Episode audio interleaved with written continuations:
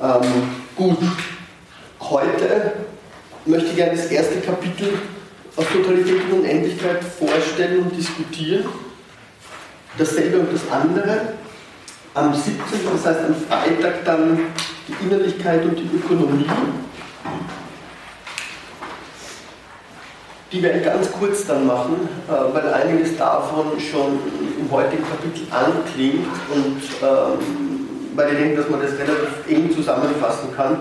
Und äh, in der nächsten Stunde werde ich eher den Schwerpunkt auf das Kapitel äh, des Antlitz und die Exteriorität legen. Also heute dasselbe und das andere, weil das meiner Meinung nach das zentralste Kapitel eigentlich ist, um das ganze Buch zu verstehen, wo dieser Begriff der Exteriorität eben jetzt gefasst wird. Nächste Stunde dann 2 äh, und 3 und am 24. Kapitel 4 und die Schlussfolgerungen. Äh, Kapitel 4 ist ohnehin relativ kurz, zwar relativ ähm, kontrovers diskutierbar, aber im, im, Grundgedanken relativ einfach auch darzustellen. Und die Schlussfolgerungen äh, würde ich da dann gleich dazu ziehen, beziehungsweise eben, äh, wie ich das angekündigt habe, in der letzten Sitzung dann sozusagen mit Verweis auf, auf Ethikkonstruktionen oder Ethikbegründungen klassischer Natur äh, diskutieren wollen am 27. Gut, ich habe in der Zwischenzeit, ich weiß gar nicht, ob ich Ihnen das geschrieben habe, zwei Artikel von Bernhard Baldenfels äh, auf die Homepage gestellt. Äh, zwei Artikel über Levinas, die, die ich sehr, sehr brauchbar finde, ähm, weil sie einfach dieses Denken ja, ganz knapp zusammenfassen, trotzdem äh, interessante Auswahl an Textstellen bieten, auf die man wirklich sozusagen gezielt zurückgreifen kann, um von dort weiterzulesen. Und ähm, weil er dieses ganze Levinasche Projekt, ich sag mal, ähm, nicht nur affirmativ betrachtet. Ja. Also das heißt, es ist durchaus eine kritische Darstellung. Ja. Ich, ich, gebe Ihnen vielleicht, nachdem ich mich zu sehr in Levinas ja, ähm, eingedacht habe, äh, zu, zu positive Darstellung. Äh, bei Wagenfels ist es vielleicht etwas abgewogener. Ja. Also man wird es so ein bisschen als Korrektiv auch dazu sehen. Also die Levinas-Sekundärliteratur ist insgesamt nicht immer sehr affirmativ, aber im großen Teil doch. Ja. Und Waldenfels ist jetzt dabei, sozusagen, um Ihnen auch ein bisschen ähm, eine kritische Perspektive darauf zu bieten. Gut, Ja, Kapitel 1 dasselbe und das andere. Sie können auch immer jederzeit unterbrechen, also das sage ich gleich nochmal dazu. Dasselbe und das andere, da geht es Levinas vor allem darum, das zu durchdenken, was er das metaphysische Begehren nennt. Begehren im Gegensatz zum Bedürfen. Wenn Sie den diesen Teil zu lesen anfangen, das ist relativ prosaisch sogar. Also das, äh, das ist ein interessanter Text. Ähm, dieser Stil ändert sich im Fortgang dieses Essays des Ganzen sehr stark. Er schreibt dort, dass dieses Begehren auf das andere, auf das Woanders, auf das ganz andere gerichtet ist. Wie haben wir das zu verstehen? Für Levinas ist es ein, ein Begehren, das auf etwas gerichtet ist, das ich nicht besitzen kann. Der andere, der metaphysisch begehrt wird, ist nicht anders im Sinne des Brotes, das ich essen kann, wie er schreibt, oder des, des Landes, in dem ich mich aufhalte, das ich bebauen kann, oder der Landschaft, die in einer kontemplativen Einstellung betrachten kann. Der Grund dafür liegt für ihn darin, dass diese Dinge alle meine, sozusagen äh, mir eigen werden können, dass ich sie mir in gewisser Weise einverleiben kann und dass sie dadurch, durch diese Einverleibung, eigentlich ihre Andersheit verlieren. Damit ist schon das zweite Kapitel eigentlich auch angedacht. Da geht es genau um diese Form der Einverleibung des Lebens von, des Genusses. Ja. Wir werden dann sehen, dass das für Levinas ein ganz, ganz entscheidender Punkt ist. Jetzt mal zunächst geht es ihm nur darum, diese Form des metaphysischen Begehrens vom Bedürfen, würde ich mal sagen, zu unterscheiden, und zwar radikal zu unterscheiden.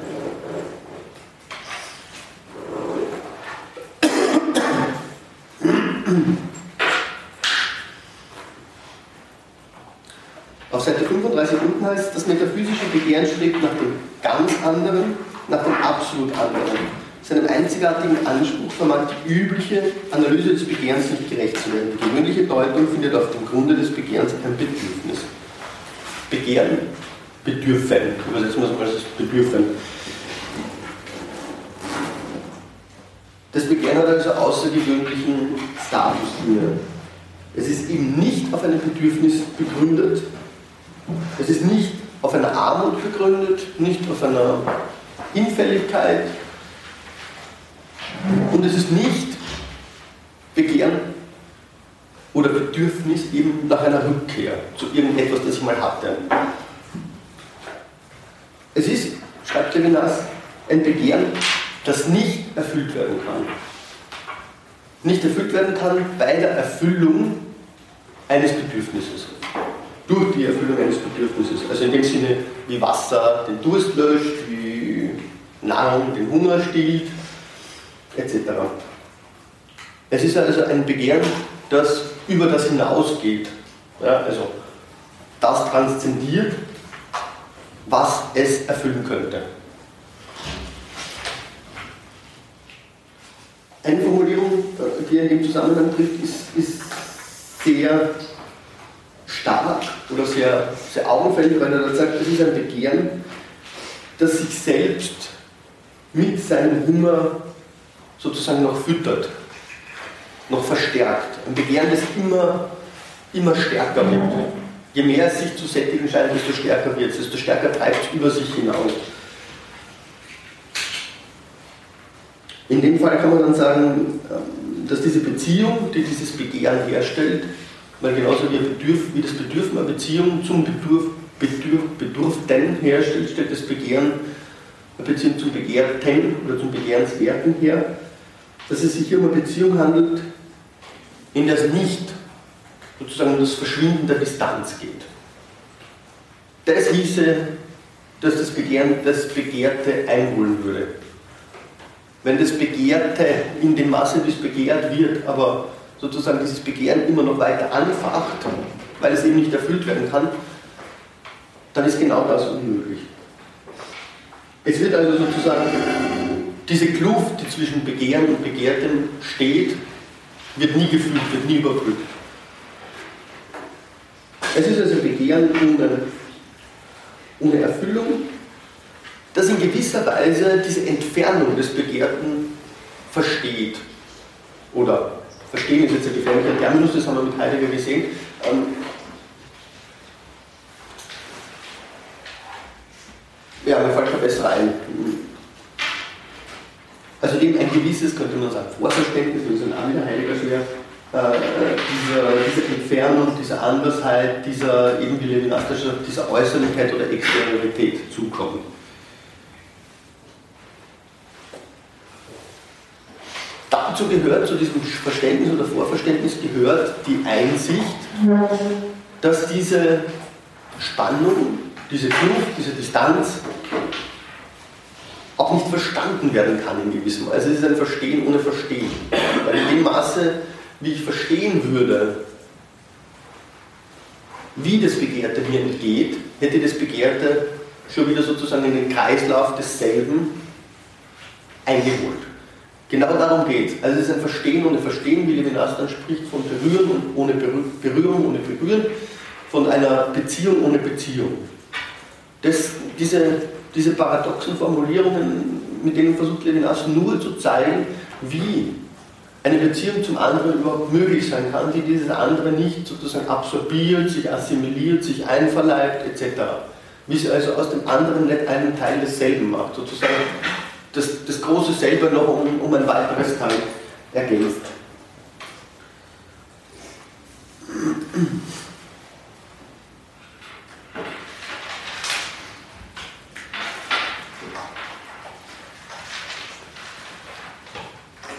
Das Begehren und das Begehrte können natürlich, das ist sozusagen auch die Aufgabe des begrifflichen Denkens, zusammen in eine begriffliche Totalität ein geordnet werden. Das ist auch genau das, was wir damit tun. Also, Für den Hunger und die Nahrung ist das ganz einfach, sagt Levinas. Die können im Begriff, im Überbegriff eines bedürfenden Wesens sozusagen zusammengedacht werden. Levinas hält jetzt aber fest, dass die formale Charakteristik des Begehrens eine ganz eine andere ist.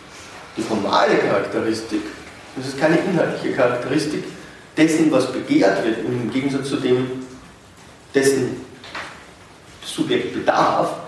Die formale Charakteristik besteht einfach darin, dass es anders ist. Diese Andersheit macht seinen Inhalt aus, nichts anderes. Kein materieller Inhalt.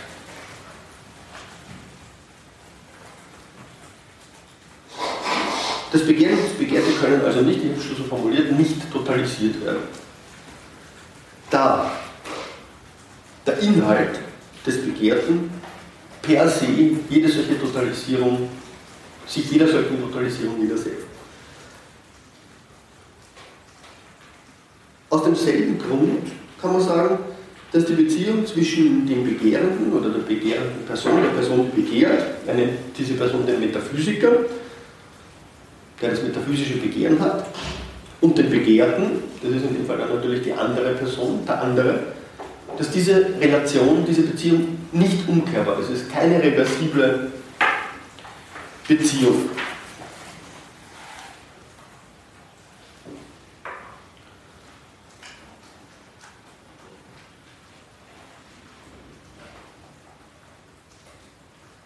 Levinas formuliert es ungefähr so, dass er sagt,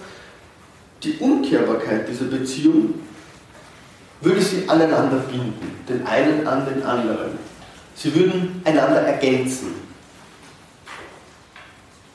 Und sie wären sozusagen eins, oder sie würden sich einander ergänzen in einem System, das von außen sichtbar wäre. Aber genau diese Sichtbarkeit von außen aus einer dritten Perspektive gibt es nicht.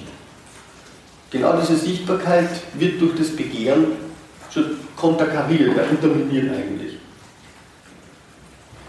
Da, genau dadurch, die intendierte Andersheit oder Transzendenz des anderen in der Einheit dieses Systems aufgehoben werden würde.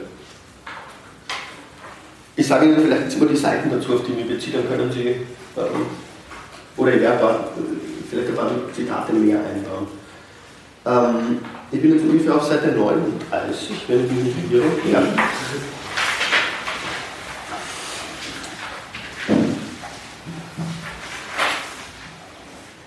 Zweiter Absatz, was ich jetzt zusammenzufassen versucht habe. Der Metaphysiker und der andere stehen nicht in einer beliebigen Korrelation, die umkehrbar wäre. Die Umkehrbarkeit einer Beziehung, in der sich die Termine eben, ebenso von links nach rechts wie von rechts nach links lesen lassen, würden sie miteinander den einen mit dem anderen verknüpfen. Sie würden sich zu einem von außen sichtbaren System ergänzen. So würde die vermeintliche Transzendenz aufgehen in der Einheit des Systems, das die radikale Andersheit des anderen vernichtet.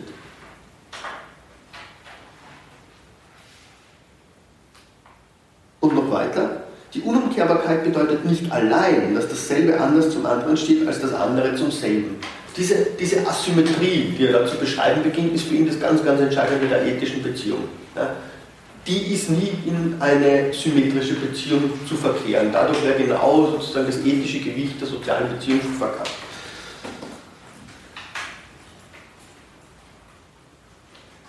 Diese Eventualität wird nicht in Betracht gezogen. Die radikale Trennung zwischen demselben und dem anderen bedeutet gerade, dass es unmöglich ist, außerhalb der Korrelation von selben und anderen zu stehen, um von hier aus die Entsprechung oder Nicht-Entsprechung dieses Hin und Her zu registrieren.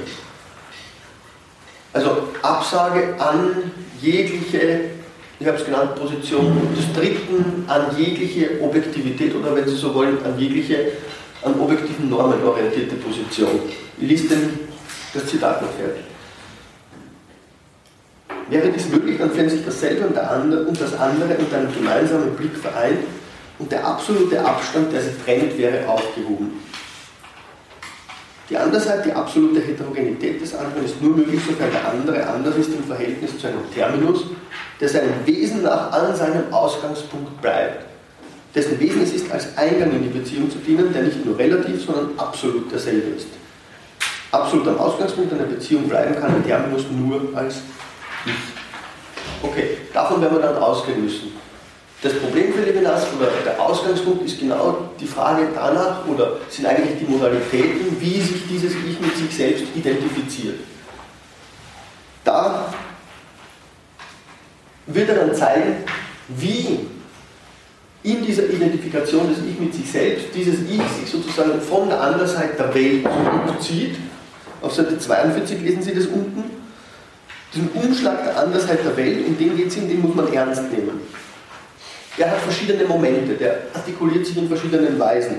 Der Leib, das Haus, die Arbeit, der Besitz, die Ökonomie dürfen nicht als empirische und kontingente Gegebenheiten angesehen werden, die an das formale Gerüst desselben angeheftet sind. Sie sind die Artikulation dieser Struktur, er schreibt das Konkrete des Egoismus. Dies ist wichtig, er unterstreicht sie für die Möglichkeit der Metaphysik. Also ganz knapp zusammengefasst, die Identifikation des Ich ist etwas, das im selben sozusagen passiert, das aber die Vorbedingung dafür ist, dass dieses Ich in eine Beziehung zum anderen tritt, die keine Beziehung im Sinne desselben mehr sein kann. Das wird er jetzt im Weiteren zu zeigen versuchen. Das ist paradox, aber genau darum geht es ihm. Wie, wie lässt sich eine Beziehung denken, die, wenn man so will, von dieser Logik desselben ausgeht, an deren Ausgangspunkt ein Ego steht, ein Ich, das zum anderen in einer Beziehung stehen kann, die nicht in demselben aufgeht. Das heißt, in genau in den Momenten, von denen das Ich eigentlich zehrt. Ja. Der Umschlag der Andersheit der Welt in Identifikation des Selbst. Okay, wir kommen dann dazu. Sie hatten eine Frage. Ja, nein, ich wollte fragen, diese Asymmetrie, weil Sie es auch so gezeigt haben, also das ist inhaltlich zu verstehen, oder? Also, weil was jetzt Demokratie ist oder das Ideal der Gleichheit und so, das, das ist damit nicht gemeint. Das ist eher eine formale Geschichte. Also, er sieht das schon auch so, dass es eben von der, vom Wert her Gleichheit gibt, oder? Also, Natürlich. Als Idee. Also, als Idee, nein, nicht nur als Idee, das ist. Ähm, er, er, hat dafür eine sehr schöne Metapher, wenn er sagt, die, die krumme Linie der Gerechtigkeit. Die krumme Linie der Gerechtigkeit bleibt beständig zu überschreiten, heißt später mal. Und es geht ihm genau darum, dass er sagt, natürlich gibt es diese Ideen. Ja? Mhm. Natürlich gibt es diese Ideen, aber diese Ideen dürften sozusagen nicht für sich selbst ausschließlich stehen. Ja? Mhm. In denen bleibt sozusagen immer die Extraterritorialität des anderen zu wahren. Ja?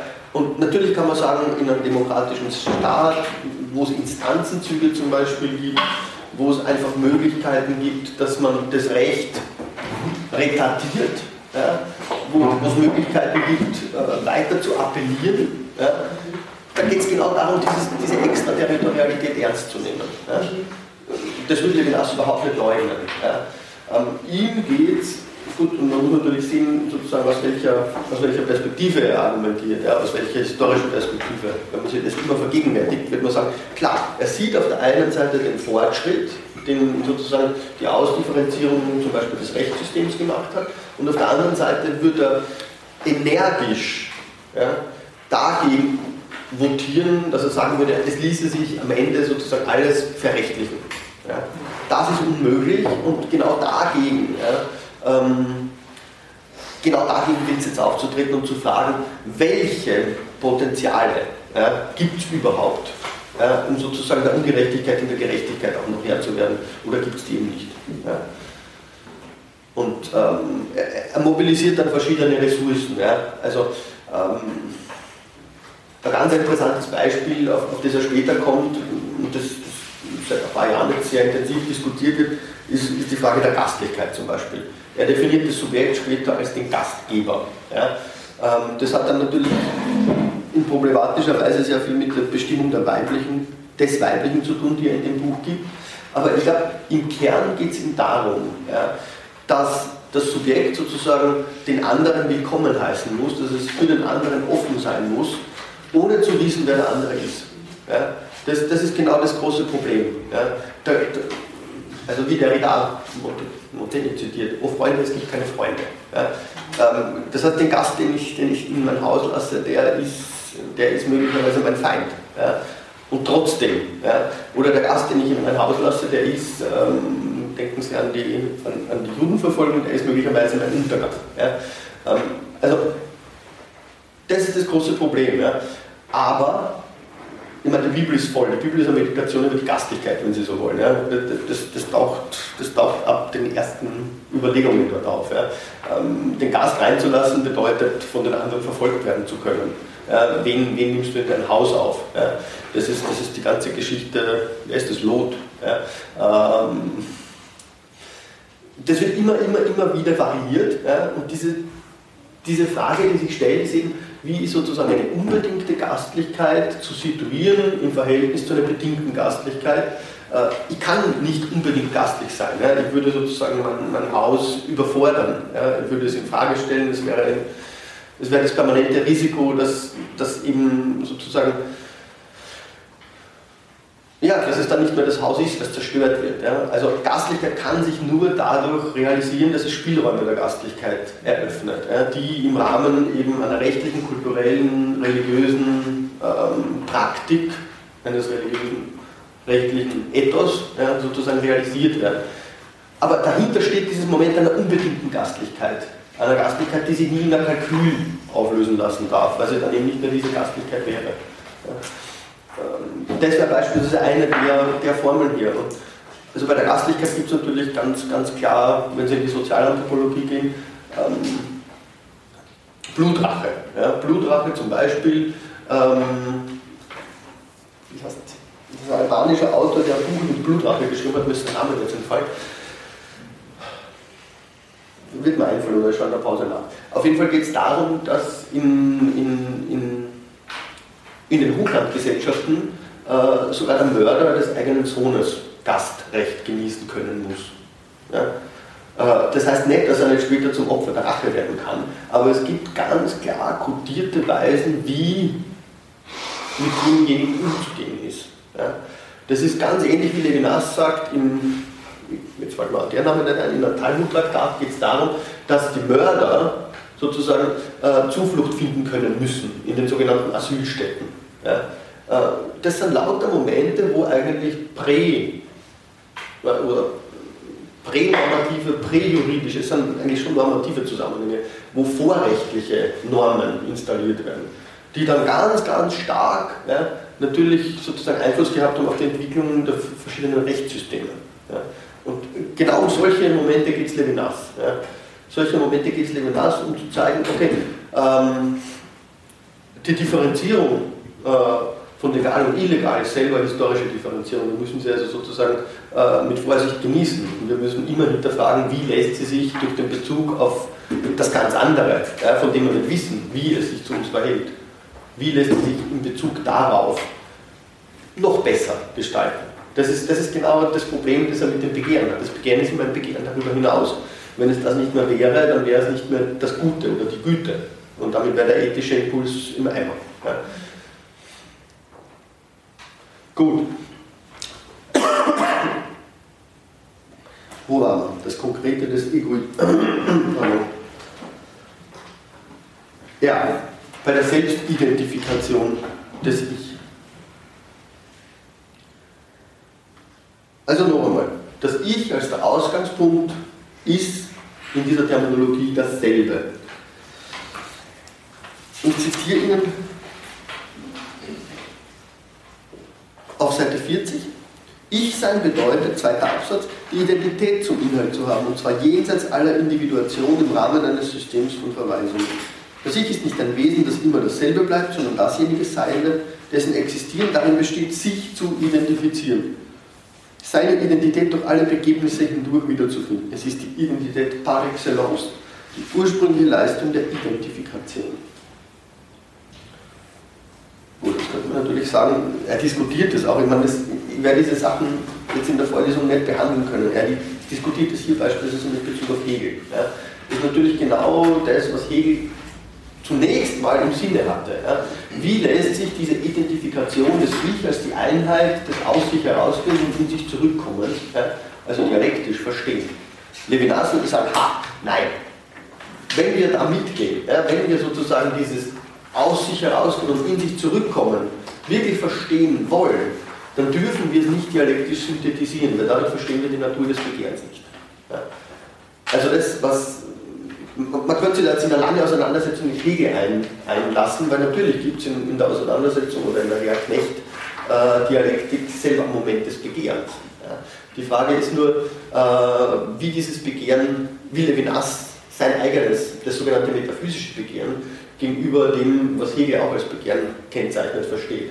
Aber ich werde sehr, sehr viele solche, solche Seitenverweise weglassen, weil uns das sozusagen endlos im Text jetzt verhindern würde. Aber ich finde gerade das, das sage ich nur dazu, das unheimlich Spannende an Levinas, dass er eigentlich an sehr vielen Punkten seines, seines Werkes diese Auseinandersetzung so immer in Klammer führt. Also Sie finden überall Exkurse, zwei Seiten zu Parmenides, zwei Seiten zu Hegel, zwei Seiten zu Kant, äh, nie viel mehr, ja, aber sozusagen immer die großen, die großen Weichenstellungen, die bei diesen Denkern angeregt wurden, so en passant. Ja, okay. Ähm,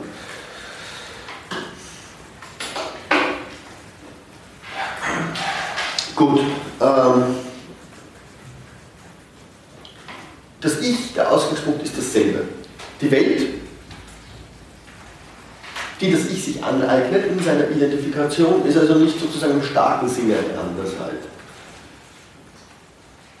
Ich sagte schon, das Ich identifiziert sich selbst, indem es in der Welt an einem Ort, an, in der Bleibe, wir das dann sagen, sich mit sich selbst identifiziert.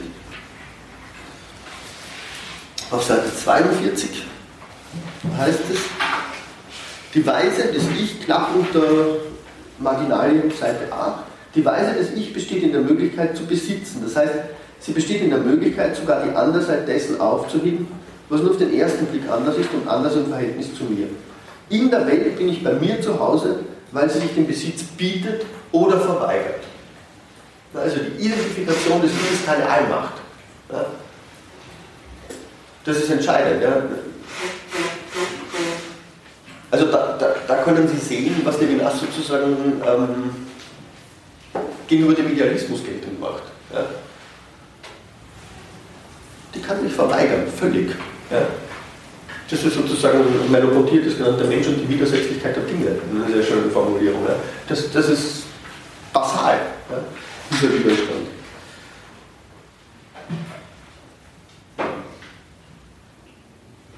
Es findet also in der Welt, das scheint für Levinas unumgänglich, Voraussetzung zu sein für das Ich, einen Ort, eine Heimstätte, eine Bleibe. Und sozusagen zu bleiben ist der Modus der Selbsterhaltung des Ich. Das ist ein sehr konkreter Modus. Wir haben es schon gehört, das Leib, das Haus, die Arbeit, der Besitz, die Ökonomie. Nein,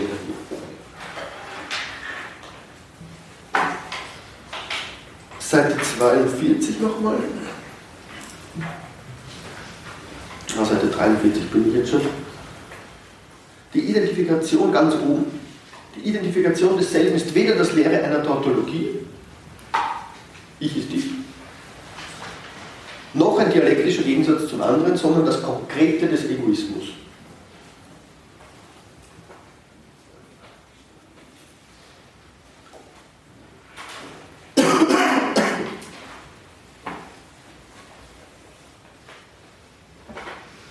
Das ist natürlich, wir haben das schon öfter sozusagen unterstrichen, das sind alles verdeckte Kritiken an Heiliger. Ja, ähm, wenn er eben sagte in der Stelle, die ich vorher zitiert habe, dieser Umschlag der anderen Seite der Welt in Identifikation muss ernst genommen werden. Diese Momente, der Leib, das Haus, die Arbeit, sind für Levinas lauter Momente, die Heidegger in seiner Daseinsanalytik nicht interessiert haben. Ja. Also für den Leib kann man das sofort nachvollziehen. Die Arbeit in einer ganz gewissen Hinsicht nur. Ja.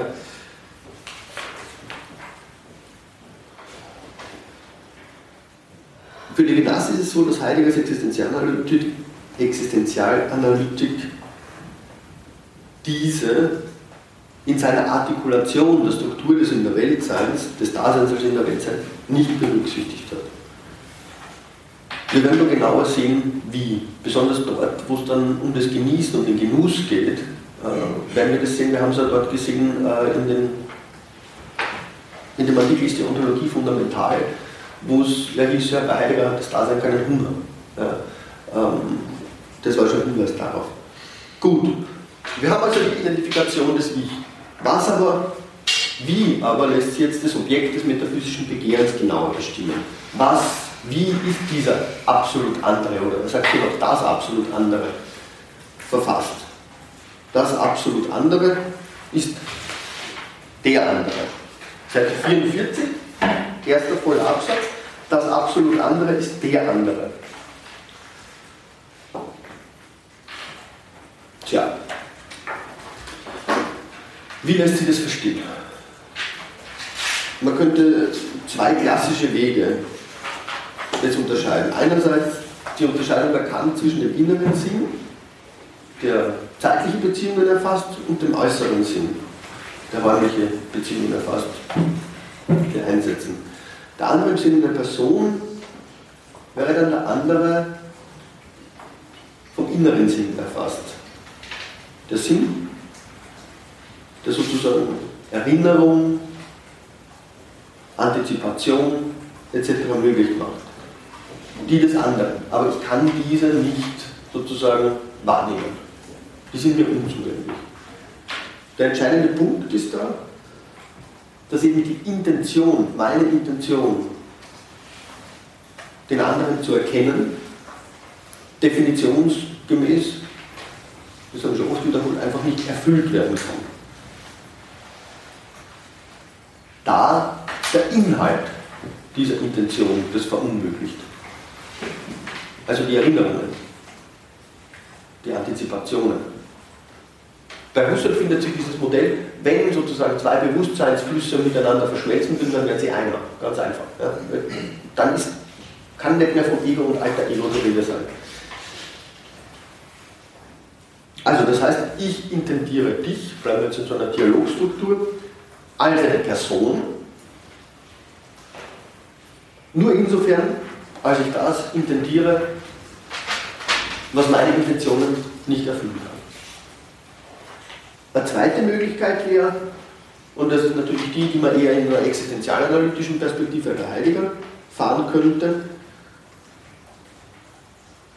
auch in einer russischen ursprünglich, die Handlungen der anderen Person werden auf der Grundlage der Interpretationen, der Situation, in der ich diese Person verstehe, interpretiert.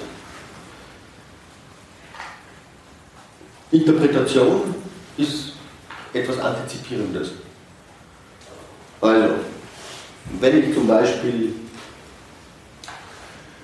mir ist nichts Besseres eingefallen, wenn ich die Schatten, die ich irgendwo sehe, als Schatten einer Katze interpretiere, die sich dort versteckt, dann antizipiere ich, dass ich, wenn ich mich in diese Richtung bewege oder andere Perspektive einnehme, um einen genaueren Hinblick zu bekommen, dass ich dann klarer und besser sehen werde, dass es sich oder ob es sich um eine Katze handelt.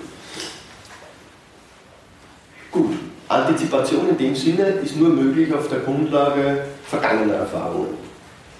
Das heißt, wir projizieren vergangene Erfahrungen sozusagen in die Zukunft. Und zwar in der Weise, dass wir das, was wir erfahren, interpretieren. Das sagt Husserl schon. Jede Wahrnehmung ist Interpretation. Interpretation nicht aus der Luft, sondern aufgrund einer Habitualität der Wahrnehmung. Und ihrer ganzen Horizontstruktur. Also erinnern Sie sich daran. Gut. Was den anderen betrifft, sind weder seine Erinnerungen noch seine Antizipationen für mich zugänglich. Weder seine Interpretationen noch seine Handlungen in dem Maße, wie sie sich darauf aufbauen, können also ursprünglich von mir erfahren werden. Das heißt, der andere ist unvorhersehbar sehbar, unvoraussagbar. Ja, das ist eigentlich völlig trivial. Das heißt, könnte ich ihn vollständig antizipieren, dann wäre er mehr. Also solche Voraussage lässt sich nur auf der Grundlage eines Zugangs zu seinem inneren Sinn machen, den ich aber nicht habe. Ja. Also, ganz fundamental gesprochen, der andere entgeht völlig, völlig meiner Kontrolle. Auf Seite 44 schreibt Levinas auch dementsprechend, Fremder, das bedeutet auch der Freie. Ja, ein bisschen weiter unten. Über ihn vermag mein Vermögen nichts. Eine wesentliche Seite an ihm entkommt meinem Zugriff, selbst wenn ich über ihn verfüge. Und dieser Zusatz ist ganz entscheidend, den, den sollte man im Gedächtnis bewahren, auf den will ich hinaus beharren. Ja. Das ist nämlich ein, ein Faktum, das auch für sozusagen die absolute Form des Zugriffs, die Gewalt, zutrifft. Ja. Also Sie finden das ähm, in verschiedenen Nuancierungen. Ja. Okay, später.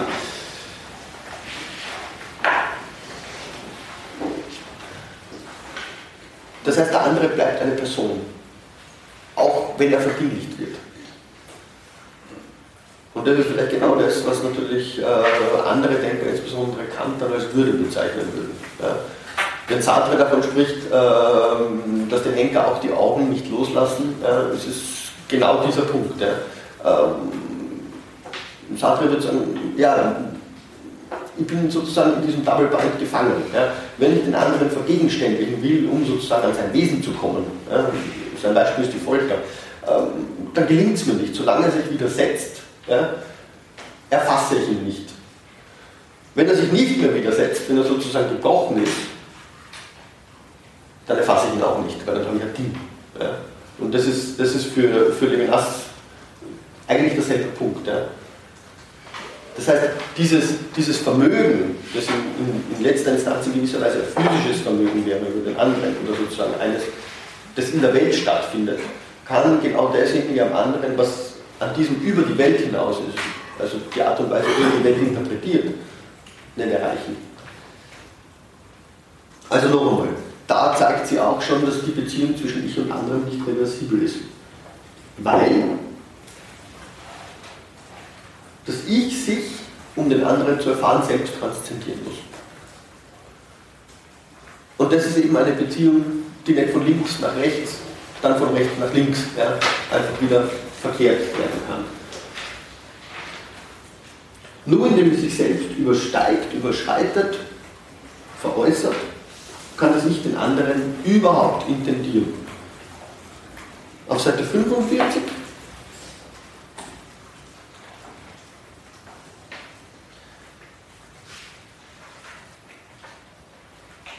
die un, knapp unter Seite 10, äh, knapp unter der Marginalie Page 10.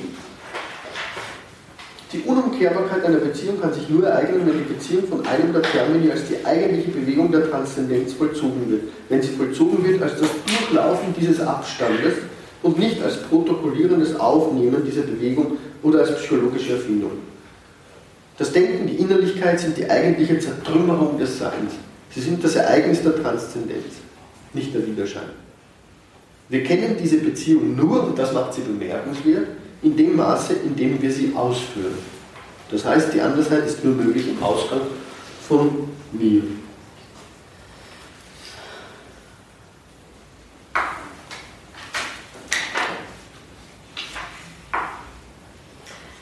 Ich ganz. Was meint er damit Zertrümmerung des Seins? Welches Seins? Das Denken in der Innerlichkeit sind die eigentliche Zertrümmerung des Seins. Welches Seins jetzt? Des Seins im Sinne des Umgreifenden. Ja, im also Sinn, des Totalitären. Genau, der also Totalität, wenn Sie so Der Totalität, ja, ja. okay.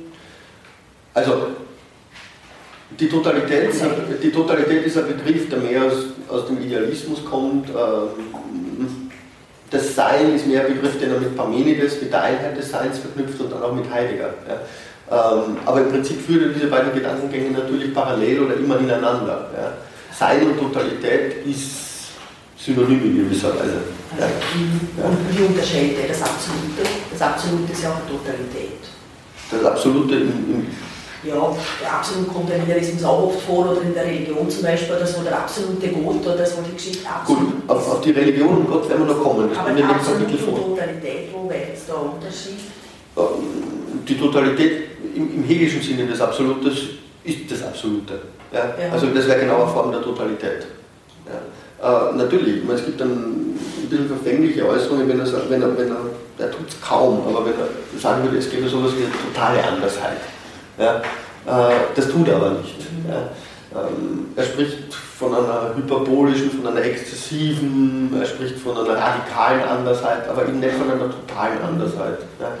Ähm, weil, weil die Rede von Totalität immer in gewisser Weise insinuiert, dass es da einen Moment gäbe, in dem sich das andere eben auflösen würde. Ja? Ja. Natürlich kann man sagen, ja, der andere ist totalitariter. Ja? Es ist naheliegend, ja, aber er tut es nicht. Einfach weil, weil dieser Begriff ja, für ihn Philosophie historisch zu, zu besetzt ist. Ja. Gut. Ganz konkret, Levinas sagt die Identifikation des Ich im Konkreten. Konkret wird diese Beziehung zum anderen auf primordialste, auf ursprünglichste Weise wo realisiert? Sie finden es auf Seite 44 in der Sprache. In der Sprache verlässt dasselbe, gedacht als ich, sich selbst.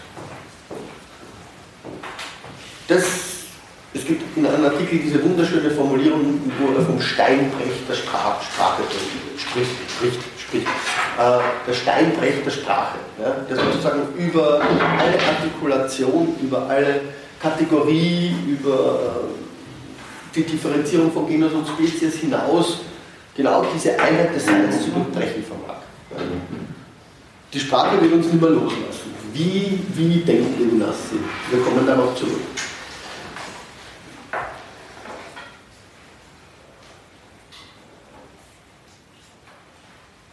Noch einmal, es geht um eine Beziehung in der Totalität, die sich selber nicht in die Totalität aufheben lässt. Das finden Sie auf Seite 45 im ersten vollen Absatz. Eine Beziehung, deren Termini keine Totalität bilden, kann sich also in der allgemeinen Ökonomie des Seins nur zwischen mir und dem anderen ereignen, als von Angesicht zu Angesicht, als Vorzeichnung einer tiefen Distanz, der Distanz der Rede, der Güte des Begehrens. Also Sie sehen, was er jetzt plötzlich alles schon mitnimmt. Ja? Rede, Güte, Begehren. Ja? Wir sind vom Begehren ausgegangen. Die konkrete Artikulation des Begehrens geschieht als Rede und sie realisiert, was er die Güte nennt. Also, man kann das wieder ganz, ganz basal aufgreifen. Wenn, wenn man spricht, nicht im Sinne dessen, was Heidegger die Rede nennt, oder ähm, einfach im Sinne des, des Smalltalk, ja, ähm, dann besteht das Verlangen oder wenn man so will, des Begehrens des Metaphysikers, des Subjekt, nicht darin, dass die anderen oder der andere, mit dem er spricht, einfach seine Eindrücke spiegelt. Ja? Es geht eher dahin, dass der andere uns etwas sagt, etwas Neues sagt, etwas, worüber wir nicht gedacht haben, etwas, das wir anders gedacht haben. Levinas behauptet nun, dass das Antlitz oder das Gesicht des anderes dadurch ausgezeichnet ist, dass es ein sprechendes Antlitz ist. Sprechen in dem Sinne, dass es eben das Gesagte, wir haben die Unterscheidung von Sagen und Gesagten schon gehabt, dass es das Sagen, die Gesamtheit des Gesagten überschreitet. Das ist sozusagen eine permanente Konfrontation damit, dass die Totalität des Gesagten nie vollständig ist, immer neu gesagt werden muss, muss dass immer etwas darüber hinaus gesagt werden muss. Also, wenn ich mit dir spreche, dann intendiere ich dich als meine Interpretationen, meine Intentionen auf das, was ist, auf das Gesagte hin überschreiten. Ansonsten würde ich nicht sprechen. Das Interessante ist, dass meine Intention im Sprechen dieses Überschreiten selbst intendiert. Das ist für Levinas der Grund, der Ansatz, ja, überhaupt sozusagen das, das Wunder der Sprache zu verstehen. Das heißt, indem ich intendiere, dass ich mich überschreite, indem ich intendiere, dass ich den anderen nie vollständig intendieren kann, dass er immer schon darüber hinaus ist, suspendiere ich meine eigenen Intentionen. Entschuldigung, wäre das das metaphysische Begehen? Ja. Genau, das ist das. Kann man das sagen, metaphysische Begehen ist. Edward. Okay. Ja. Also, ich, ich, ich warte, also ich, ich, ich erwarte, ja, dass der andere sich ausspricht über etwas. Ja. Das ermöglicht es mir überhaupt zu antworten. Ja. Führte ich ein Selbstgespräch mit mir, mit dem anderen als Spiegel, dann könnte ich nicht antworten. Ja. Mein Selbstgespräch wäre keine Antwort. Es gibt keinen Anspruch, auf den zu antworten wäre. Ja. Und ich sage es im Voraus, wir werden genau auf diesen Punkt dann in der letzten Stunde zurückkommen. Ja, weil die Frage ist genau, was ist sozusagen die Kompetenz und das Potenzial des Selbstgesprächs der Seele mit sich selbst. Ja, was, das ist natürlich ein Moment, das in der kantischen Ethik ganz relevant ist. Ja, äh, wie weit geht es, ja, dass ich mir sozusagen Rede und Antwort stehe vor dem Gerichtshof der Vernunft, nur darauf sozusagen aus, dass ich vernünftig bin. Also der Punkt ist bei Kant natürlich der, dass andere bei Kant begegnet im Unbedingten. Aber was ist das Unbedingte? Das Unbedingte bei Kant ist nicht der andere, ja, sondern es ist das moralische Gesetz. Das moralische Gesetz verpflichtet mich dazu, mir nicht selbst zu widersprechen. Ja, in meiner Aktualisierung der Vernunft. Ja. Das ist ein anderer Status der Vernunft. Aber das sage ich jetzt nur mal in Klammern, machen wir das in der letzten Stunde intensiv, weil dann gebe ich Ihnen ein paar Kantstellen, wo man das vielleicht deutlicher sieht und dann werden wir noch mit Levinas kontrastieren. Das ist aber ein Punkt, den Hannah Arendt ganz, ganz stark macht. Ja. Ähm, da geht es um den Willen. Ja. Ein reiner Wille, sagt Kant. Ja. Okay, Klammer zu. Bitte? Genau, das ist das Einzige, was gut. Ja, der Kant. Okay. Die Rede. Was ist das Auszeichnende der Rede? Seite 45 ganz unten. Die Rede bewahrt den Abstand zwischen mir und dem anderen. Sie hält an der radikalen Trennung fest, welche die Wiederaufrichtung der Totalität verhindert und in der Transzendenz vorausgesetzt ist. Das heißt nicht, dass ich in der Rede sozusagen meinen Egoismus ad kann. Dieser Egoismus, diese Identifikation des Ich mit sich selbst bleibt. Das ist in gewisser Weise das ontologische Gesetz. Es besagt aber,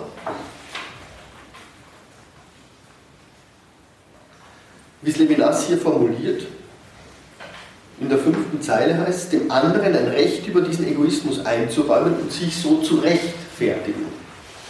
Die Apologie tritt auf. In der Rede gestehe ich also das Recht des anderen zu, mich in Frage zu stellen. Ich verstehe mich als in Frage gestellt. Damit haben wir nicht weniger gewonnen als über das Definition von Ethik schon mal. Springen wir auf Seite 51 vor. Ziemlich weit oben, vierte Zeile, eine Infragestellung desselben, die im Rahmen der egoistischen Spontanität desselben unmöglich ist, geschieht durch den anderen. Diese Infragestellung meiner Spontanität durch die Gegenwart des anderen heißt Ethik.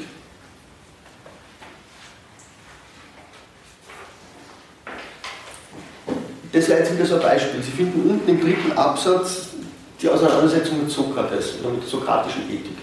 Ähm, die sokratische Ethik wäre genau das, was Levinas nicht möchte. Der Primat desselben war die Lektion des Sokrates. Von anderen nur annehmen, was in mir ist, als ob ich von Ewigkeit her besäße, was mir von außen zukommt. Absage an die Majeutik. Ja? Levinas Ansatz ist ein ganz anderer. Gut. Das Resultat dieser Infragestellung ist also die Notwendigkeit der Rechtfertigung.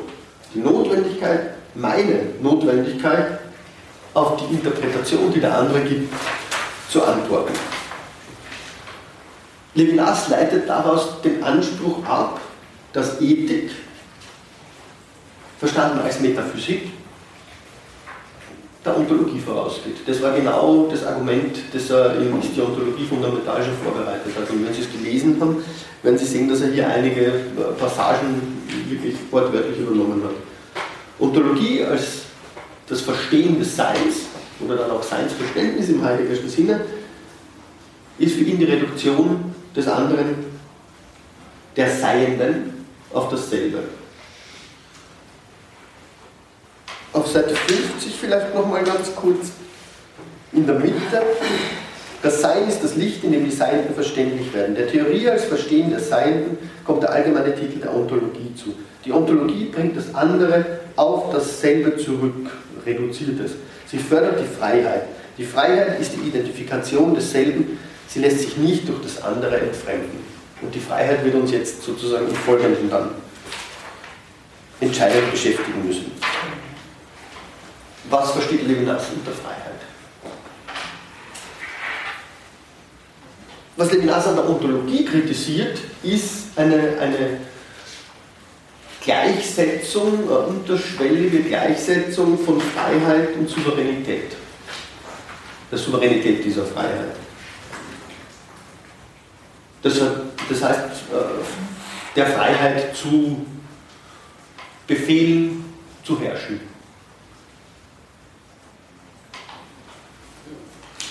Auf Seite 58, ich spule ein bisschen vor.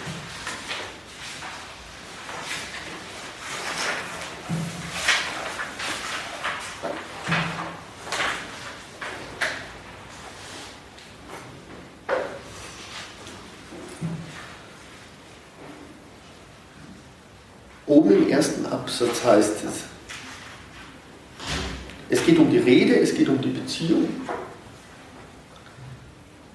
um eine Beziehung, die dem Ich auferlegt wird. Diese Beziehung ist nicht vorphilosophisch, denn sie tut dem Ich keine Gewalt an, wird ihm nicht rücksichtslos von außen gegen seinen Willen oder wie die Meinung ohne sein Wissen aufgezogen. Um es genauer zu sagen, sie wird dem Ich jenseits aller Gewalt auferlegt mit einer Gewalt, die es ganz in Frage stellt. Also wir haben da ganz seltsame Gewalt, er wird das später ethische Gewalt nennen. Die ethische Beziehung ist der ersten Philosophie der Identifikation der Freiheit und des Könnens entgegengesetzt. Aber sie ist nicht gegen die Wahrheit. Sie strebt nach dem Sein in seiner absoluten Exteriorität und erfüllt die eigentliche Intention, die den Gang auf die Wahrheit hin beseelt. Der Grund für das liegt darin, dass ich mich sozusagen aus meiner Beziehung zum anderen nicht zurückziehen kann. Dass Wahrheit nur in dieser Beziehung realisiert werden kann. Dass aber dadurch, dass ich Freiheit und Souveränität identifiziere, auch die Wahrheit fraglich wird. Das ist übrigens genau das gleiche Argument, das Hannah Arendt in Vita Activa gibt. Die spricht dort genauso von einer Conflation of Freedom and Sovereignty. Sie bezieht es auf die politische Philosophie. Sie würde sagen, it's one of the most, uh, keine Ahnung, eines der größten Probleme der politischen Philosophie besteht genau in dieser Conflation of Freedom and Sovereignty. Dadurch verstehen wir das Wesen des Politischen, laut Hannah überhaupt nicht. Ja. Weil man genau diese Pluralität, die dem zugrunde liegt, genauso ihr Zauberwort, man müsste das mal mit Levinas sehr, sehr intensiv vergleichen, weil genau diese Pluralität dadurch außer Acht gelassen wird. Also, Ontologie setzt Levinas in gewisser Weise dann auch mit dem Gesagten gleich. Die Beziehungen, die die Ontologie herausarbeitet, sind Beziehungen, die im Gesagten reflektiert werden. Jenseits dieser Ontologie versucht er auf das Sagen zurückzugehen. Auf Seite 58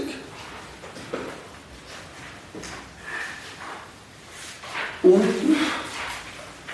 die Ontologie ist vielmehr darum unmöglich, weil das Verstehen des Seins überhaupt nicht die Beziehung zum anderen zu beherrschen vermag. Ich kann mich aus der Gemeinschaft mit dem anderen nicht losreißen, selbst wenn ich das Sein des Seienden betrachte, das er ist. Wir sagen das Verstehen des Seins dem Seienden, das hinter dem Thema, in dem es sich anbietet, schon wieder auftaucht. Dieses dem anderen sagen, diese Beziehung mit dem anderen als Gesprächspartner, diese Beziehung mit einem Seienden, geht aller Ontologie voraus. Sie ist die äußerste Beziehung im Sein.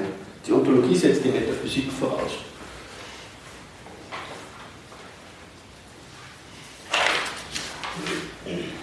Gut, und jetzt ein neuer Anlauf, das zu artikulieren.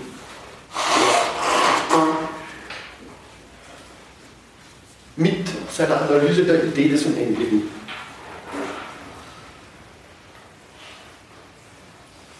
Die Idee des Unendlichen formulierte Descartes, ich habe es schon mal kurz erwähnt. Es geht um die Idee Gottes bei Descartes. Ich fasse das ganz kurz zusammen. Descartes stand vor der Notwendigkeit zu zeigen, dass er nicht alleine in der Welt ist. Dazu musste er zeigen, dass nicht alle seine Ideen durch ihn selbst sozusagen geschaffen werden könnten. Er affirmiert also, dass die Idee Gottes als eine unendliche Substanz solch eine Idee darstellt. Im Weiteren geht er dazu über, das zu beweisen. Er beweist es dadurch, dass er sagt, da Gott als Unendliches, als unendliche Substanz kein Betrüger sein könnte, weil aller Betrug wäre sozusagen eine List aus Schwäche, so kann Gott nicht täuschend, betrügerisch sein. Indem er ihm sozusagen die Neigung einpflanzen würde, daran zu glauben, dass äußere Objekte existieren. Da dem nicht so ist, existieren sie. Das ist ganz einfach der kartesianische Beweis. Levinas geht auf diesen Beweis zurück und er sagt, Seite 59,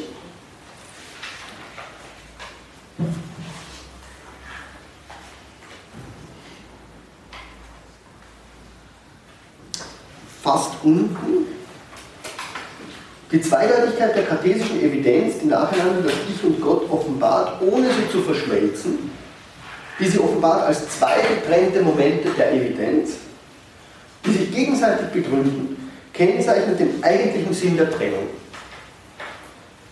So erweist sich die Trennung des Ich als etwas nicht Zufälliges, nicht Vorläufiges.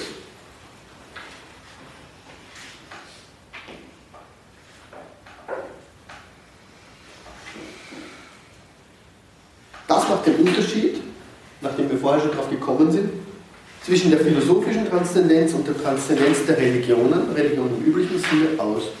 Das macht den Unterschied zur Transzendenz, die schon oder noch Partizipation ist. Also sein, sein Verständnis des Absoluten, auch in der Theologie oder im klassischen Verständnis von Transzendenz, wäre eben das, was er hier Partizipation nennt. Ja. Das ist ein Verständnis des Absoluten, das nicht tragfähig ist. Weil es genau dieses Moment der Trennung überhaupt mal, so weit ist es noch gar nicht gekommen, das zu denken. Und er wird es jetzt im Weiteren dann noch sozusagen genauer zu artikulieren versuchen. Der entscheidende Hinweis steht eh da. Bei der Partizipation ist die Transzendenz schon untergetaucht in dem Sein, zu dem das Sein es strebt. Das Sein hält das transzendierende Sein den unsichtbaren Fängen, als wolle es ihm Gewalt antun. Ich habe, glaube ich, ganz am Anfang gesagt, es gibt jetzt dieses sehr schöne Buch von Jean-Luc Marion, äh, Dieu soit l'être, Gott ohne Sein, das in, sozusagen in theologischer Hinsicht genau diesen Versuch mit Levinas macht. Ja, gibt es ja, überhaupt die Möglichkeit, den Begriff Gottes sozusagen jenseits des Seins zu denken? Klammer zu.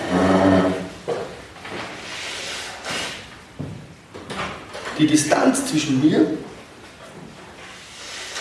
und Gott radikal und notwendig für Levinas, wird im Seienden, nicht im Sein, im Seienden selbst produziert. Wieso ist das so entscheidend? Es bricht eben mit dieser klassischen Auffassung der Transzendenz der Religionen, die sozusagen dieses Untertauchen, diese Teilhabe unterstreichen, diese Partizipation des Individuums in Gott. Dagegen entwickelte Idee, entwickelte Descartes eben diese Idee des Unendlichen, eine Idee, die in mein Gemüt verpflanzt ist, die ich aber nicht sozusagen beinhalten kann, ja? mit der ich nie verschmelzen kann. Auf Seite 60 diese Beziehung desselben mit dem anderen wird in der von Descartes beschriebenen Situation festgehalten.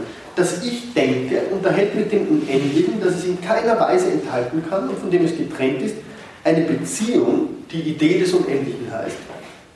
Die Transzendenz dieser Beziehung zerreißt nicht das Band, das mit der Relation gegeben ist, aber dieses Band vereinigt auch nicht dasselbe und das andere in einem Ganzen.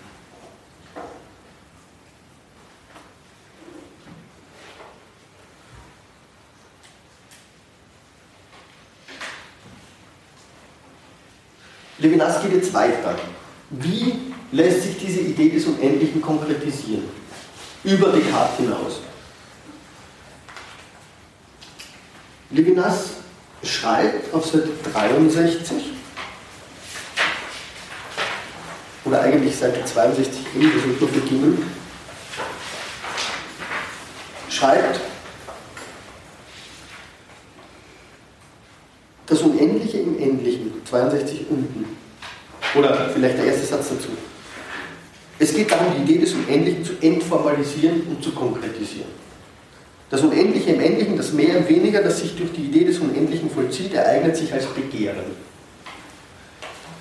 Nicht als ein Begehren, das der Besitz des Begehrenswerten stillt, sondern als Begehren des Unendlichen, das vom Begehrenswerten nicht befriedigt, sondern stattdessen geweckt wird ganz und gar uninteressiertes Begehren Güte.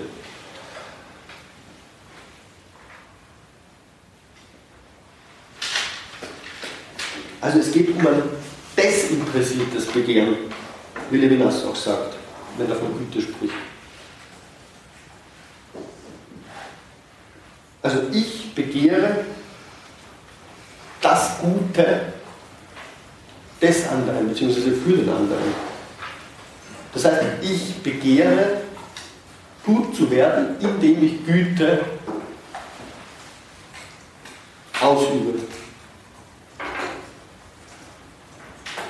Und sie hat jetzt in diesen Passagen dann natürlich die durchaus problematisch anmutende Tendenz von Levinas klar, von, klar vor Augen, dass die Gegenwart oder die Präsenz Gottes für ihn sich im Antlitz des anderen zeigt. Er schreibt es hier ganz dezidiert. Ja. In dieser Gegenwart, sagen wir besser Gegenwart, verwandelt sich mein Begehren in Freigebigkeit. Die Generosität, von der er spricht.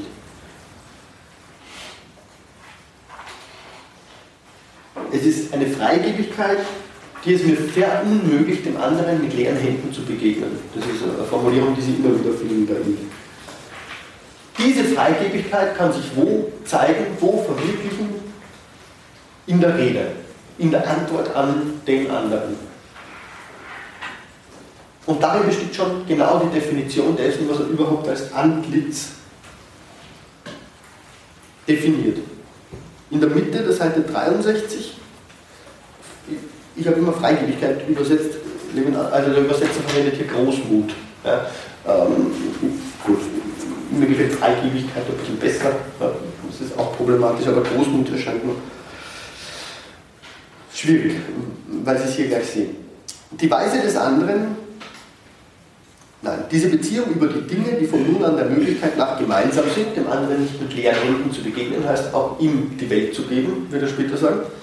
Das heißt, fähig Dinge, die fähig sind, gesagt zu werden. ist die Beziehung der Rede. Die Weise des anderen sich darzustellen, indem er die Idee des anderen in mir überschreitet, nennen wir nun Antlitz. Dieses Antlitz zerstört oder übersteigt in jedem Moment sozusagen das plastische Bild, das man sich vom anderen machen kann. Wir haben schon ganz kurz darüber gesprochen, dass für Levinas die Kunst nicht eine authentische Weise ist, das Antlitz sozusagen darzustellen. Das Antlitz manifestiert sich nicht als Bild. Das Antlitz sagt, er drückt sich aus. Das ist etwas, das er der Kunst nicht zugestehen möchte. Also das Antlitz ist das Sagen, das sich im Gesagten ausdrückt. Es ist ein sich ausdrücken, gehen wir auf Seite 64.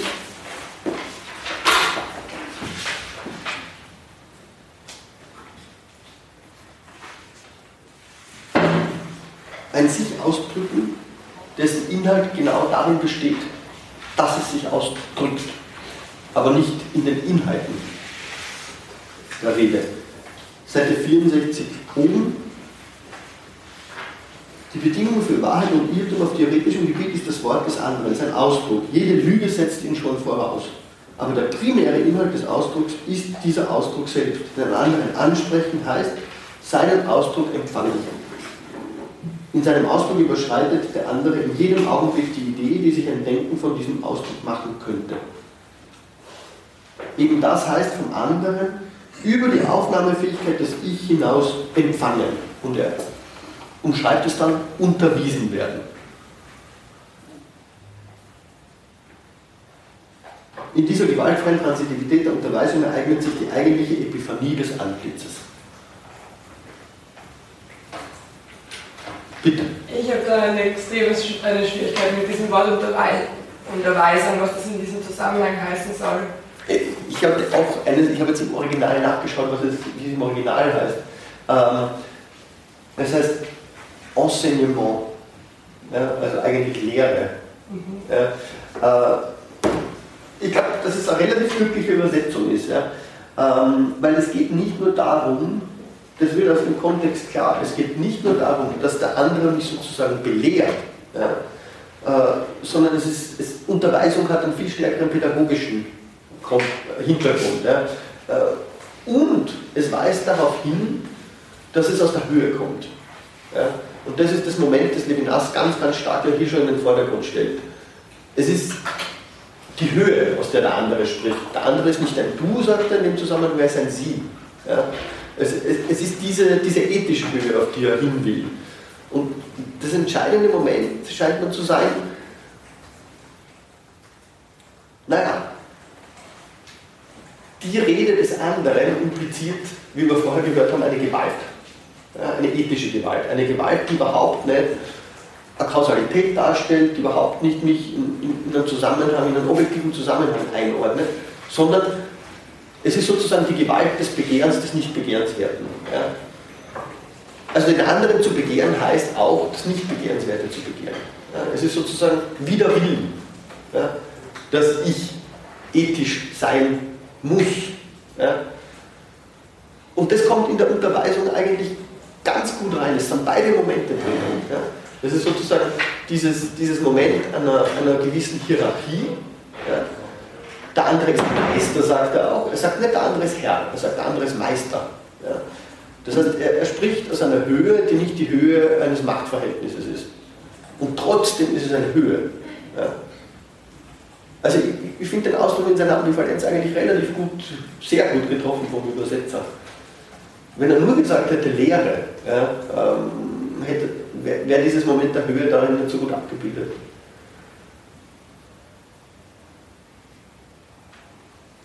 Ja, das ist ja das mit dem Asymmetrischen, das wir eingangs sagten. Ich habe jetzt nur gedacht, aber das geht jetzt in der Terminologie auch nicht. Ich kann nicht meinen, dass durch mein Gegenüber das andere eben dieses Höhere, also er bezieht sich ja letztendlich auf einen Gott, dass das durch ihn durchschaut. Nein, er bezieht sich nicht auf einen Gott.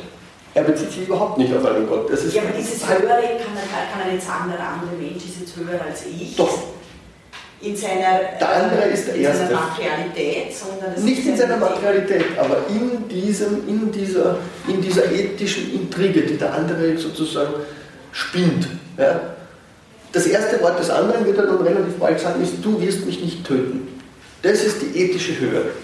Das ist die Höhe eines Anspruchs, der mich zu antworten zwingt. Ja?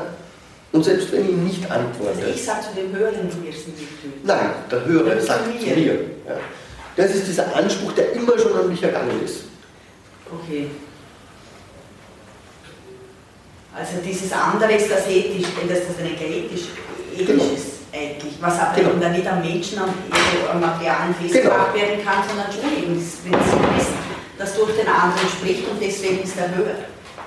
Wenn Sie so wollen, das Prinzip ist natürlich göttlich. Ja, deswegen sagt er auch, die Beziehung des Ich zum anderen ist, nennen wir Religion. Ja, aber er würde sagen, es geht überhaupt nicht um, einen, um Gott im Sinne des Absoluten, im klassischen Sinne, sondern Gott ist nur in dieser Beziehung zum anderen. Ja? Und dort ist er immer schon vorübergegangen. Ja? Aber er ist genau vorübergegangen, indem er diese Höhe, wenn man so will, installiert hat.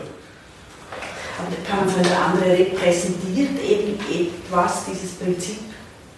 Der andere repräsentiert es nicht, er drückt es aus. Oder drückt es aus. Okay. Also dieses Prinzip ist nicht irgendwo so, dass der andere es repräsentieren würde können. Das wäre Raum der Gewalt. Auch, wäre Verzweckung, ja, genau. Instrumentalisierung. Nein, der andere und jeder andere ist es. Ja? Aber er ist es auch nicht. Ja? Das ist genau, also äh, die ethische Intrige hat keine Macht. Ja? Und trotzdem hat sie eine Höhe. Ich habe noch eine Frage. Dieses andere tut ja dann Levinas später in, auch in sich selbst verordnen. Naja, das, das, das, das kommt später. Die Frage ist natürlich, wie kann ich sozusagen auch anderer für andere sein? Wenn sozusagen ich die Verantwortung gegenüber dem, dem anderen habe, ja, wenn, wenn, meine Verantwortung immer größer ist, ja, weil ich immer schon auf den anderen antworten wollte, kann es dann jemals Gerechtigkeit für mich geben? Oder muss ich sozusagen, nochmal, muss ich unbedingt gastlich sein, wenn ich weiß, das ist mein Verderben? Ja? wie gehe ich damit um? Ja?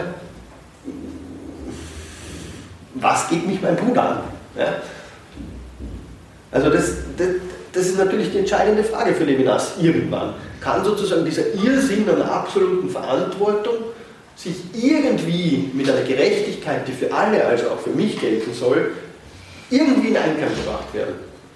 Wo überkreuzen sich Gerechtigkeit und Verantwortung? Levinas denkt von einer absoluten Verantwortung, die absolut heteronom ist. Ja? Die passiert dem Ich. Ja? Die affiziert es, die widerfährt ihm. Ja? Die ist nicht aus seiner Vernunft zu erklären. Ja? Aber wenn er ist, dann, dann setzt er es in ein Wechselverhältnis und sagt, das, was für den anderen gilt, gilt dann Nein, für mich. es ist kein Wechselverhältnis, es ist nicht reversibel. Ja, eben, aber okay. Also wie lässt sich dann dieses asymmetrische Verhältnis sozusagen wieder auf mich genau. zurückbeziehen? Das ist die Frage, die er sich stellen will später. Genau, da hat er eine ja. Antwort. Er versucht eine. Okay. Aber langsam, also das, das sind wir eigentlich noch zu früh. Ja? Aber darauf läuft es hinaus. Ja? Gut, wir waren bei der Unterweisung. Gut. Ähm,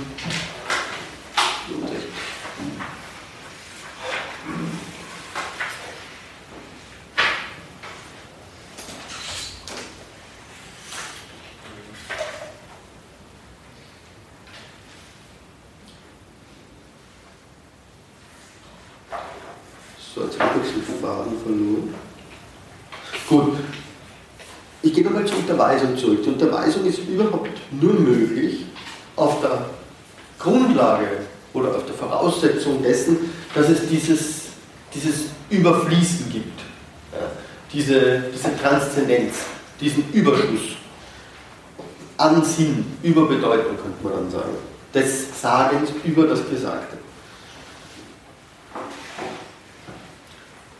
Levinas würde sagen, sofern der andere willkommen geheißen wird, artikuliert sich die Rede als Unterweisung. Die Unterweisung ist nicht auf die Erinnerung in dem Sinne zurückzuführen. Sie unterweist mich in nichts, was ich schon wüsste. Das wäre nochmal die sokratische Position. Sie kommt aus der Exteriorität und gibt mir mehr, als ich umfassen kann oder befasse. Und dadurch stellt sie uns in Frage. Dadurch, dass sie uns in Frage stellt, eröffnet sie uns sozusagen unsere Zeitlichkeit in einer neuen, in einer neuen Art und Weise.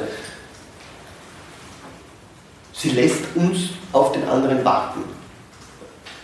Die Zeitlichkeit gewinnt ganz andere Modalitäten jetzt.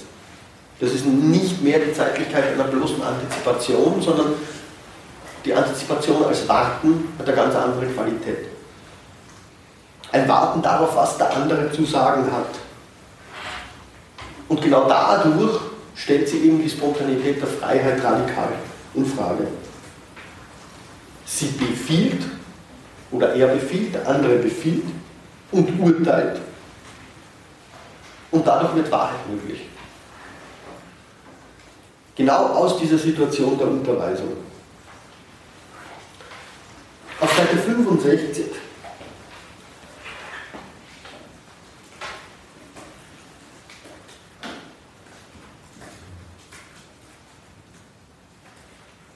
der Gedanke des Antlitzes als Unterweisung. Er führt uns zu dem Gedanken eines Sinnes, der meiner Sinngebung vorausgeht, ganz oben, und daher von meiner Initiative und meinem Können unabhängig ist. Dieser Gedanke impliziert die philosophische Vorgängigkeit des Seienden vor dem Sein. Er greift das auf, was er im letzten Kapitel schon zu artikulieren versuchte. Eine Exteriorität, die sich nicht an das Können und an den Besitz wendet, eine Exteriorität, die nicht, wie bei Platon, auf die Innerlichkeit der Erinnerung zurückgeführt wird und dennoch das empfangende Ich unversehrt bewahrt.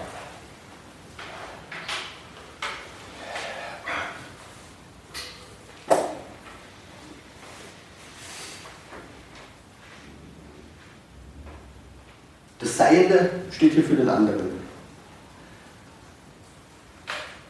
Vor jeder sozusagen Artikulation des Seins oder jede, vor jedem Seinsverständnis also wird das Seiende dann zum Maßstab der Manifestation, der Erscheinung. Und er nennt es dann eben die Offenbarung des anderen. Es ist eine andere Erscheinungsweise, die sich hier ankündigt. Nochmal auf Seite 65. Die These, dass das Seiende sich nur in der Erschlossenheit des Seins enthüllt, besagt, dass wir niemals beim Sein als solchen bei ihm direkt sind. Also unmittelbar um Heidegger gerichtet. Das Unmittelbare ist der Anruf und wenn man so sagen kann, der Imperativ der Sprache.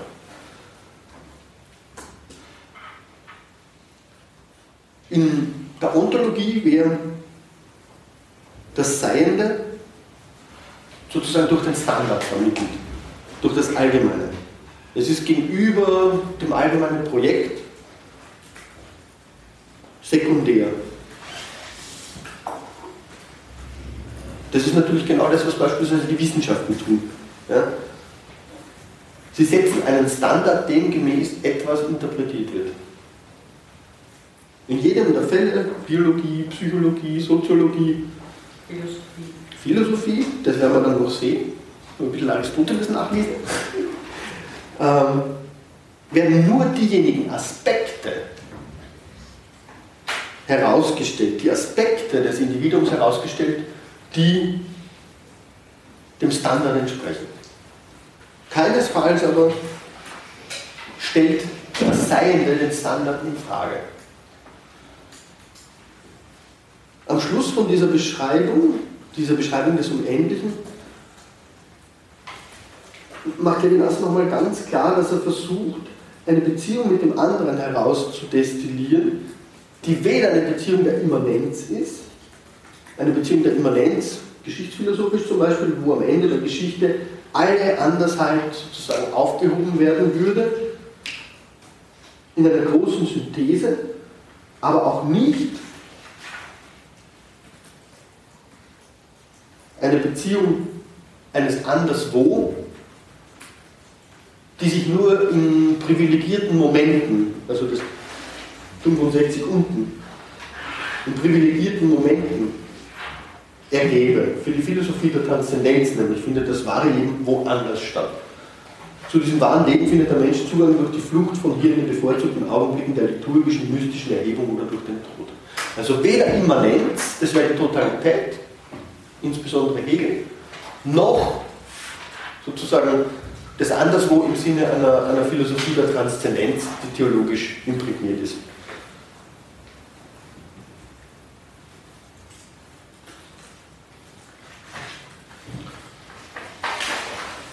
Okay, machen wir 10 Minuten Pause. Nachdem wir gerade am Ende des Kapitels angelangt sind und greifen wir dann ab 66 Trennung und Rede auf. Vielleicht müssen wir ein bisschen schneller vorangehen. Gut, Zehn Minuten vielleicht.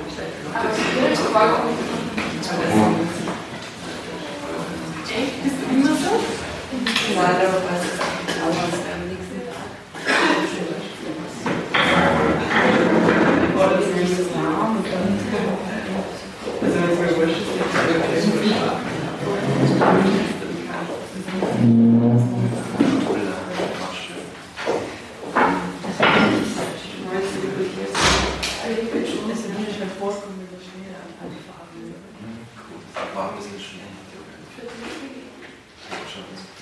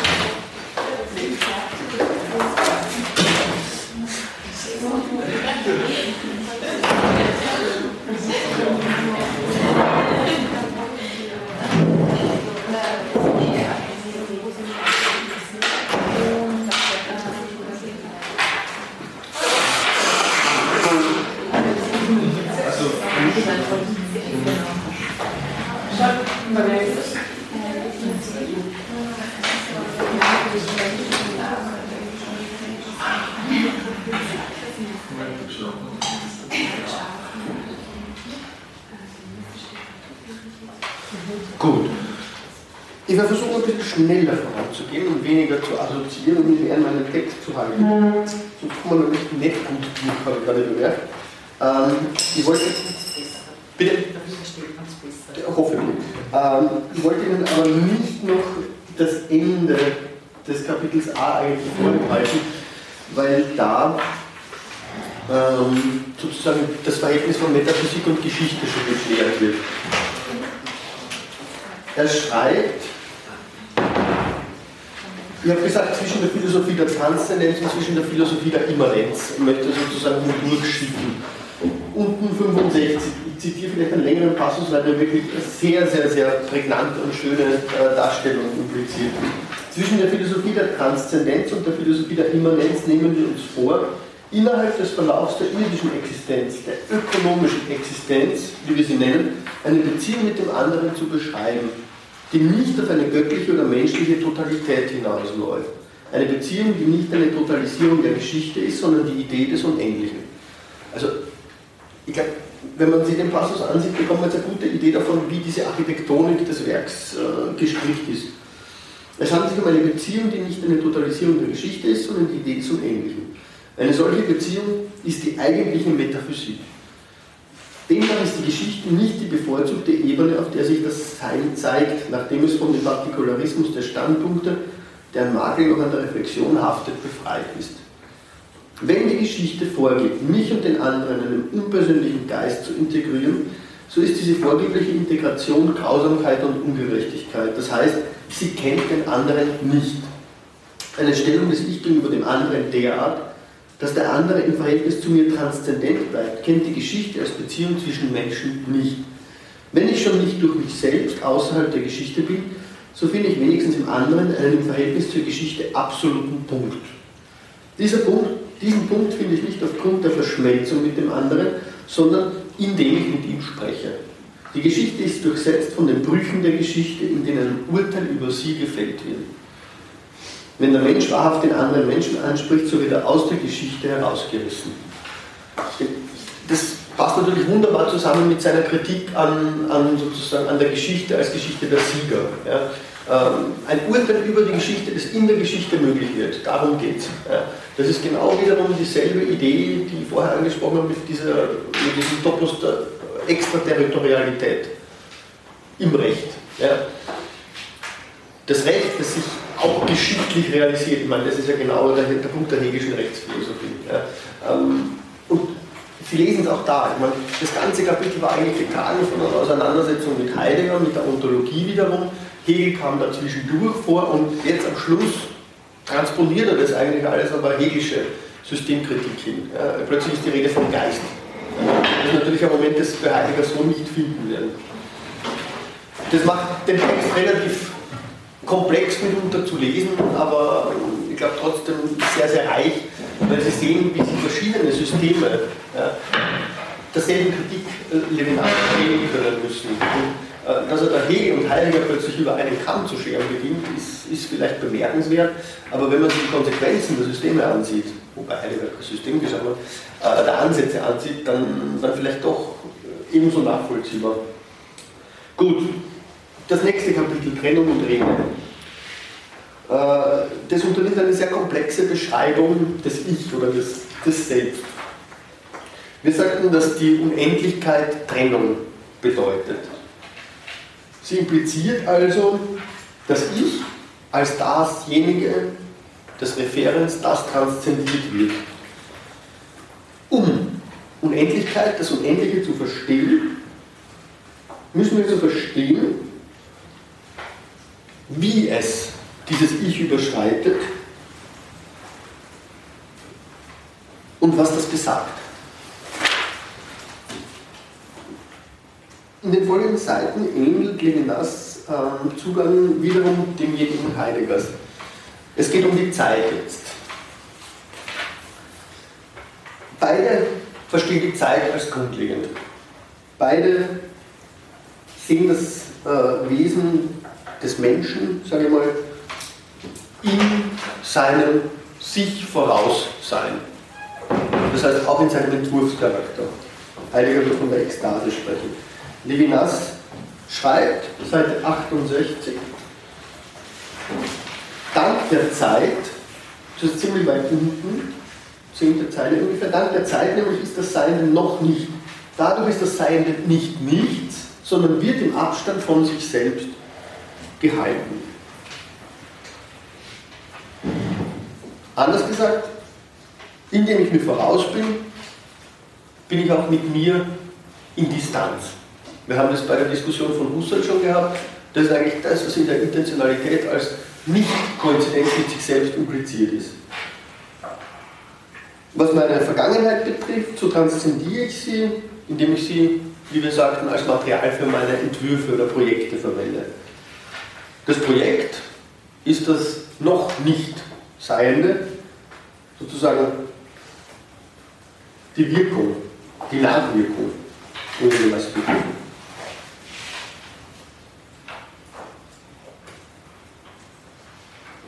Ich lasse ein bisschen was aus.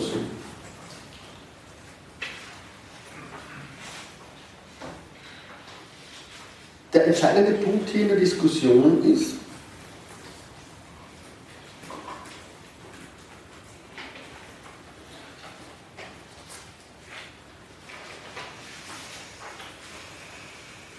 dass die Zeit für Levinas das Ereignis der Trennung realisiert, konkretisiert.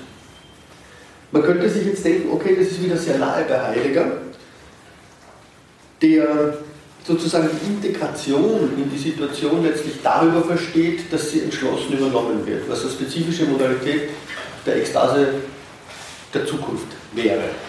Das will Levinas nicht. Er bemerkt, Seite 70,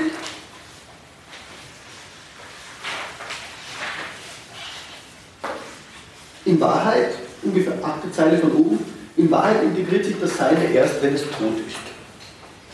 Also es, es ist diese vollständige Übernahme der eigenen Zeit in die Situation, die bei Heidegger angedacht wird, nicht möglich.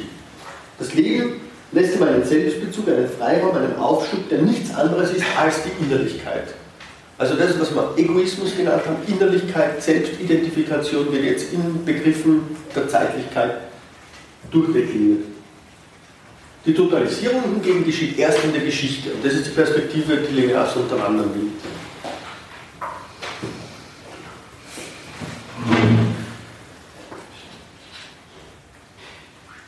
Auf Seite 71 oben, dritte Zeile, finden Sie jetzt äh, gewisse Artikulation dessen, wie er diese Konkretion der Trennung denken will. Die Trennung zeigt für ein Seines die Möglichkeit an, sich einzurichten und sein eigenes Schicksal zu haben. Das heißt, geboren zu werden und zu sterben, ohne dass der Platz, der diese Geburt, den diese Geburt und dieser Tod in der Universalgeschichte einnimmt, die Bilanz über ihre Realität darstellt.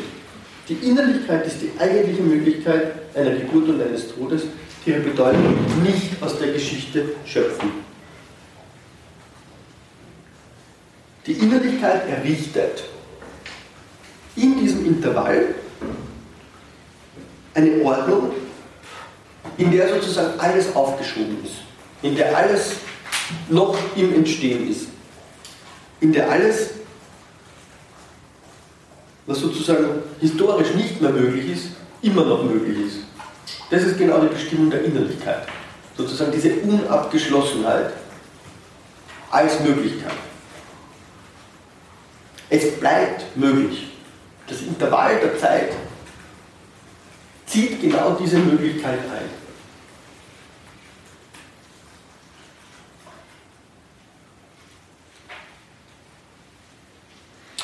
Für Levinas hat das Ich also Innerlichkeit in dem Maße, wie es das Vermögen hat, sich von der Situation selbst zu trennen, sich zu distanzieren. Diese, dieses Vermögen zeigt sich aber nirgendwo anders als in seinem Gedächtnis, in der Erinnerung. Die Erinnerung macht die Vergangenheit zugänglich als Material für ihre Gestaltung in der Zukunft. Das heißt, ihre Gegenwart ist dadurch bestimmt, dass sie noch nicht ist.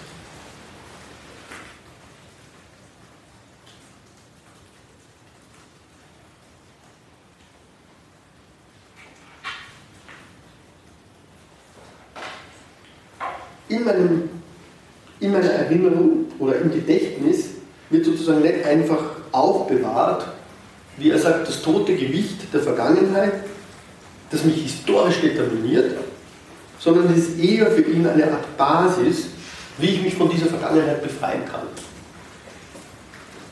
Levinas beschreibt, ich paraphrasiere das jetzt eher, in, äh, unter Erinnerung oder durch die Erinnerung gebe ich mir selbst einen Grund. Und zwar nachträglich, nach dem Ereignis. Retroaktiv. Ich übernehme die Vergangenheit und setze sie wiederum in Frage.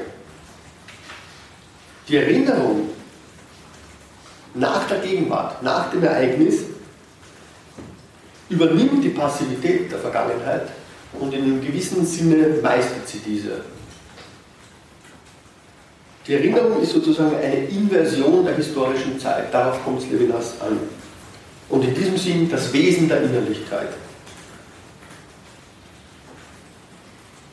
Sie artikuliert die Möglichkeit einer inversen Beziehung zu dieser Zeit. Das heißt, nicht mehr die Vergangenheit ist bestimmend, sondern die Zukunft. Gut. Wenn das die Innerlichkeit ausmacht, dann ist es aber nicht alles, was die Innerlichkeit ausmacht. Dieselbe Innerlichkeit bringt es auch mit sich, dass der Tod für das Dasein als Agonie erfahren wird. Auf Seite 72 lesen wir dazu, für ein Sein, das dem alles nach Maßgabe seiner Entwürfe widerfährt in der Mitte, ist der Tod ein absolutes Ereignis. Absolut a posteriori. Er bietet dem Vermögen keine Handhabe, nicht einmal der Negation. Das Sterben ist Angst, weil das Sein mit dem Sterben, während es endet, nicht endet. Das ist sozusagen wieder die Allmacht der Zeit, auf die er hier rekurriert. Die gilt sogar für den Tod. Ein ganz, ganz entscheidender Punkt.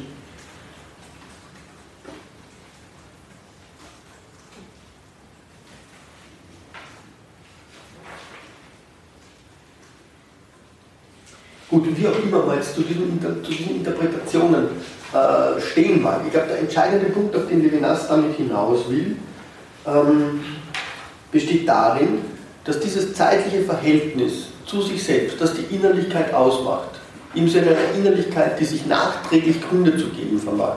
Das erinnert durchaus auch an Arends Moment der, der Gebürtigkeit, ja, äh, dass diese, diese Innerlichkeit dasjenige ist, was die einzelnen Selbste ja, nicht nur voneinander trennt, sondern auch von der Geschichte.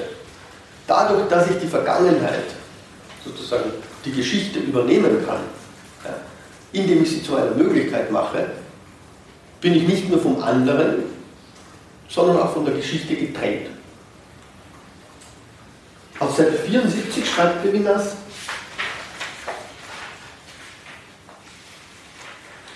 Anfang und Ende, ganz oben, als Punkte in der universalen Zeit reduzieren das Ich auf die dritte Person, wie sie vom Überlebenden ausgesagt wird. Die Innerlichkeit ist ihrem Wesen nach an die erste Person gebunden.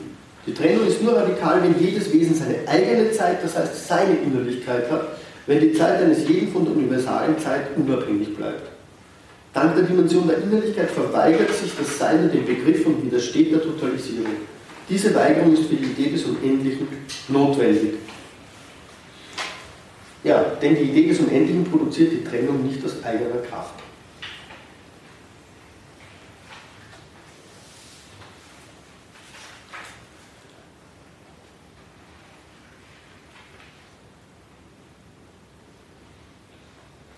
Levinas ist also radikal dagegen, diese, diese, diese Innerlichkeit irgendjemandem zu opfern, schon gar nicht der Geschichte. Ja. Weder einer, einer Vision der Gesellschaft als einer Totalität, ja, die den Pluralismus negiert, noch einer geschichtsphilosophischen Konstruktion, für die diese Innerlichkeit in letzter Instanz nichts zählt. Beiden versagt er radikal sozusagen die Gefolgschaft. Gibt es einen Unterschied zwischen Subjektivismus, Subjektiv, Subjekt und Innerlichkeit? Was würden Sie da sagen? Was war die Abgrenzung oder die Differenzierung? Naja, er verwendet den Begriff auch. Ähm,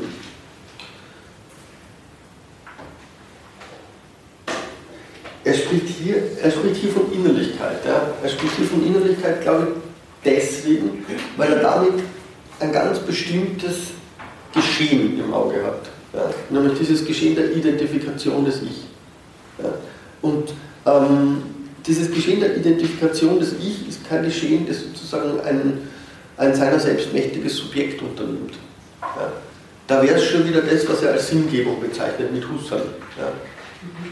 Und es ist, ähm, was macht den Unterschied aus von Subjekt und Subjektivität? Subjektivität ist ein wesentlich weiterer Begriff. Ja.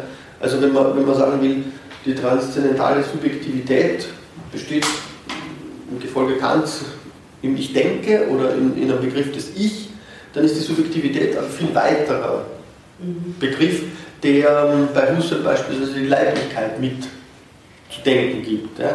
Also Innerlichkeit ist sicher enger an Subjektivität zu, zu, zu enger mit Subjektivität verbunden ja.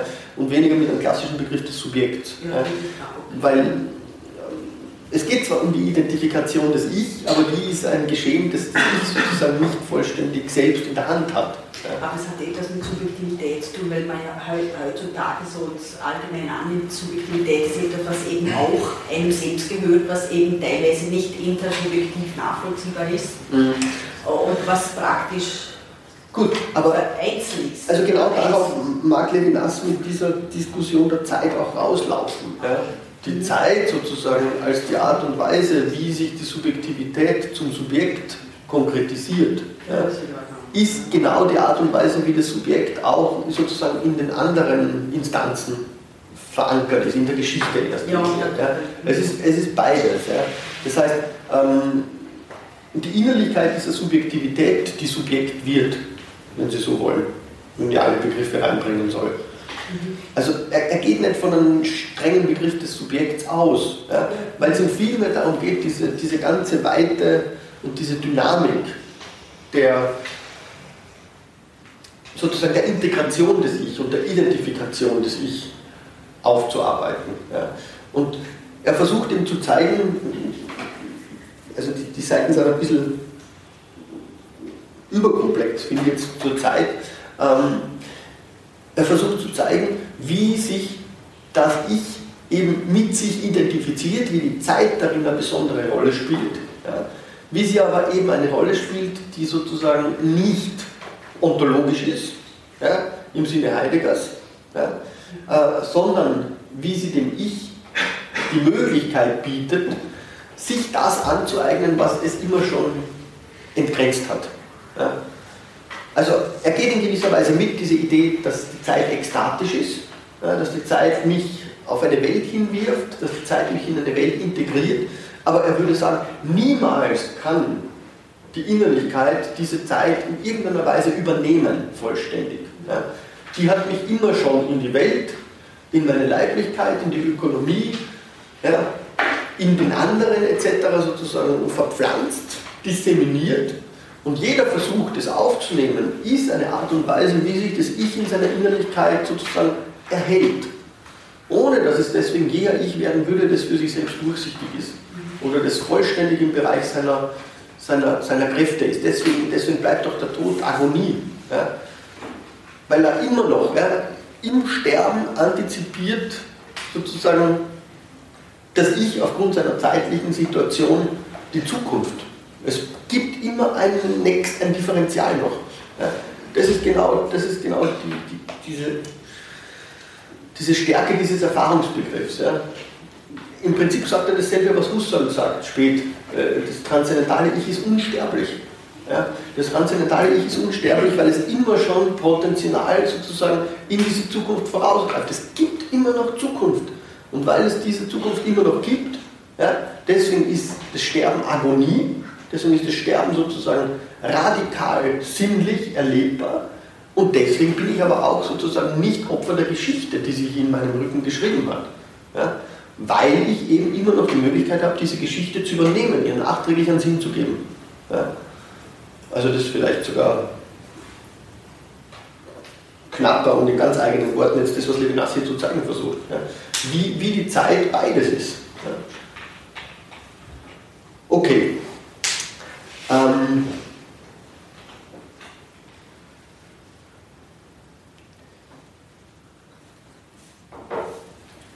ich schließe vielleicht diesen Abschnitt 1 jetzt aus. Ich möchte auf eines hinweisen, auf Seite 75, wo er schreibt, dass die Trennung, die auf diese Innerlichkeit zurückgeht, ja, als Atheismus terminologisch gefasst wird von ihm. Das erscheint jetzt natürlich ein bisschen problematisch. Ja. Wir, haben, wir haben vorher viel von Gott gehört ja, und jetzt hören wir plötzlich vom Atheismus. Ja. Wie, wie lässt sich das verstehen?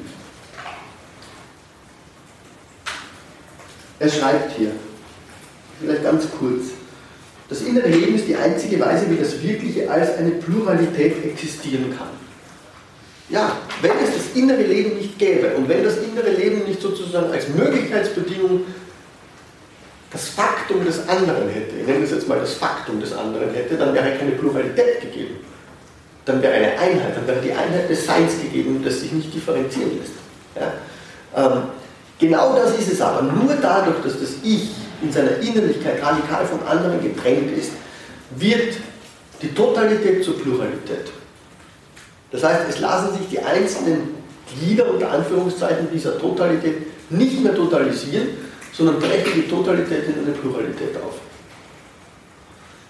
Diese Trennung, schreibt dann, ist so vollständig, dass das getrennte Sein, das sich ganz allein in der Existenz erhält, ohne Teilhabe am Sein, von dem es getrennt ist. Es ist allenfalls fähig, dem Sein im Glauben anzunehmen. Diese Trennung kann man Atheismus nennen.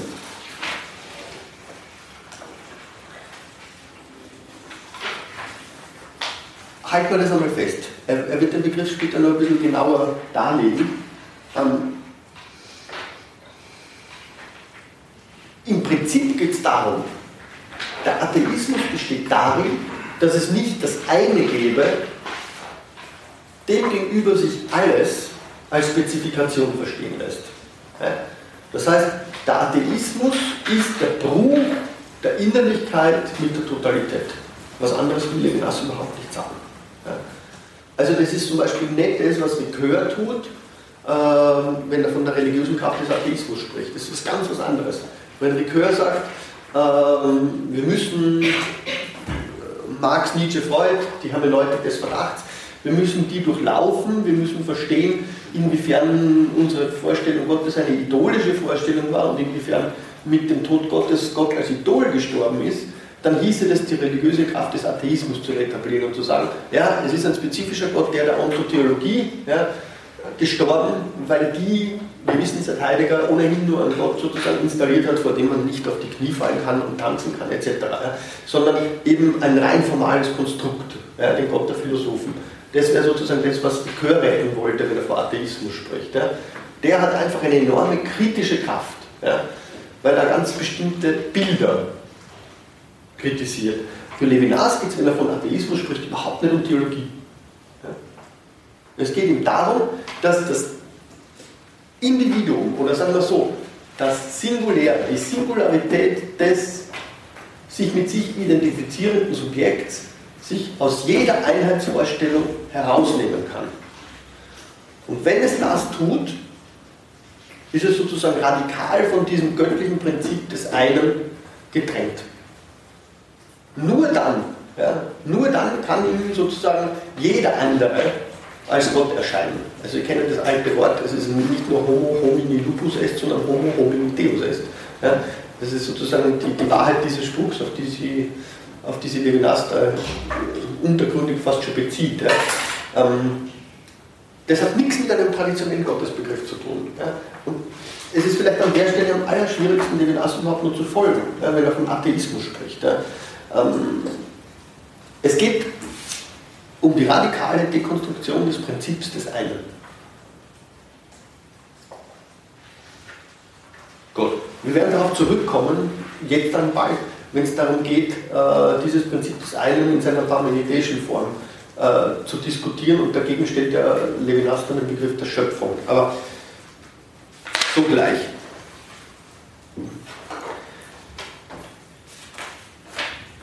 Die Wahrheit. Die Wahrheit oder der Begriff der Wahrheit, der bezieht sich ganz stark auf den Topos der Exteriorität. Levinas sagt, ohne die Trennung hätte es keine Wahrheit gegeben. Ohne die Trennung wäre nur Sein gewesen. Wahrheit auf Seite 79. Die Wahrheit, die sich der Gefahr der Unwissenheit, der Illusion und des Irrtums aussetzt, die Wahrheit als eine Berührung, die geringer ist als die der Tangente, holt den Abstand nicht auf, gelangt nicht zur Einheit des Erkennenden und des Erkannten, gelangt nicht zur Totalität. Es geht wiederum nicht um die Teilhabe an dem einen, um die Teilhabe an einem System, an einer Totalität, sondern um die Frage, wie lässt sich Wahrheit dort denken, wo die Seiten radikal voneinander getrennt sind. Gibt es da überhaupt so etwas wie Wahrheit? Also die Wahrheit, um die es Levinas geht, ist, wenn man so will, die Beziehung, in die das Subjekt eintreten muss, in die das Subjekt eintritt, wenn es aus sich heraustritt, wenn es außer sich tritt. Levinas würde sagen, ja, das Ich kann die Wahrheit nicht schaffen, es kann keine Adäquatio herstellen ja, zwischen Re und Intellektus. Das ist nicht das, worum es geht. Die Wahrheit kann man anders formulieren. Die Wahrheit, um die sie geht, ist die, worüber es spricht. Worüber es spricht, ist aber nicht es selbst, wie wir gehört haben, sondern es ist die Wahrheit, die in diesem Antwortgeschehen sich ergibt. Also es geht nicht darum,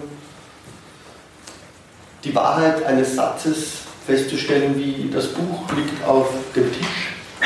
Und wenn ich mir nicht sicher bin, dass dem der Fall ist, ja, dann gehe ich drum herum oder frage jemanden anderen.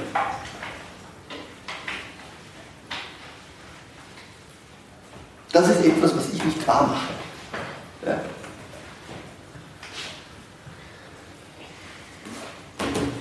Das ist etwas, was mir äußerlich ist. Ja? Das ist also nicht der Typ Wahrheit, um den es Levinas geht. Um welche geht es ihm dann? Okay, versuchen wir es noch einmal mit Heidegger. Levinas versucht in gewisser Weise wiederum Alternative zu Heidegger zum Ausdruck zu bringen. Wenn man sich an Heidegger hält, dann ist Wahrheit Entbergung oder Manifestation, Enthüllung, Entbergung würde er sagen. Sie ereignet sich dort, wo das Dasein seine entbergenden Vermöglichkeiten sozusagen ausschöpft. In erster Linie sind das natürlich praktische Aktivitäten in seiner Zeit zumindest. Und in dem Maße, wie es Dinge als Mittel zum Zweck verwendet, in einem Bewandtniszusammenhang äh, etwas realisiert. Das heißt, der Ursprung der Wahrheit ist in diesem Ansatz das Bedürfnis, die Bedürftigkeit des Daseins.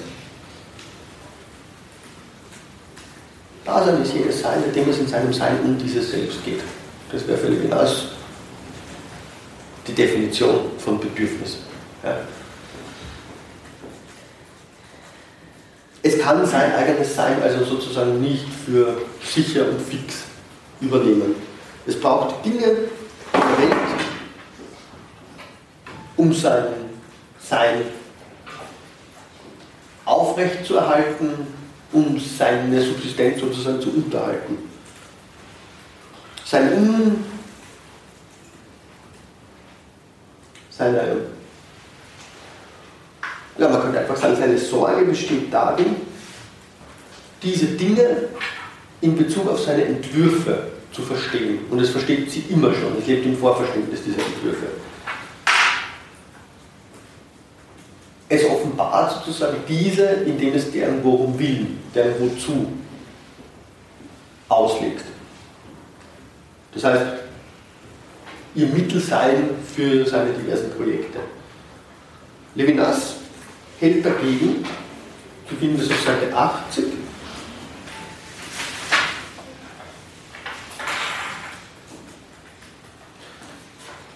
dass es hier überhaupt nicht mehr um einen Bewandtnis Zusammenhang, um eine Bewandtnisganzheit gibt, in der sozusagen die Dinge untereinander durch ihre durch die Art und Weise, wie sie meine Vermöglichkeiten zu meiner Selbsterhaltung sozusagen prädisponieren, betrifft. Das innere Leben, fünfte Zeile, das Ich, die Trennung, sind die eigentliche Entwurzelung, die Nicht-Teilhabe. Sie sind folglich die ambivalente Möglichkeit des Irrtums und der Wahrheit. Das erkennende Subjekt ist nicht Teil eines Ganzen, denn es grenzt an nichts. Sein Streben nach Wahrheit entspringt nicht der Lehre des Seins, das ihm fehlt.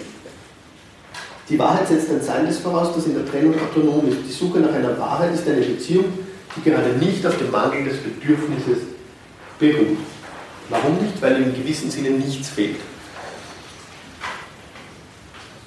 Ja, Entschuldige. Also ich habe da Wahrheit bei Heidegger schon so verstanden, dass es, äh, damit sich etwas enthüllen kann oder entbergen kann, setzt das ja voraus, dass ich offen bin. Und das genau. wiederum setzt voraus, ich meine, das gilt ja auch für Levinas, äh, das ist ja eine Haltung, die ich habe. Und wenn ich äh, offen sein, versuche offen zu sein, Levinas gegenüber, dass sich seine, seine Wahrheit oder sein, sein Verständnis mir zeigt, mir enthüllt, das ist das Geschehen, das ist ja dieses Wahrheitsgeschehen. Das kann ja gar nicht stattfinden, wenn ich nicht zuvor diese Haltung einnehme. Und also so habe ich den Wahrheitsbegriff bei Heidegger verstanden, also dass das schon zusammengehört. Es gehört, es gehört sicher zusammen. Ja? Also man, es, ist überhaupt nicht, es ist überhaupt nicht zu trennen bei Heidegger. Ja? Also sozusagen ähm, die Offenheit ist da ja?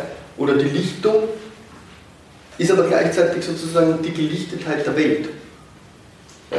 Also die Welt bleibt existenzial bei Heidegger. Und das ist, glaube ich, ein entscheidender Punkt, den Levinas zumindest kritisiert. Ja?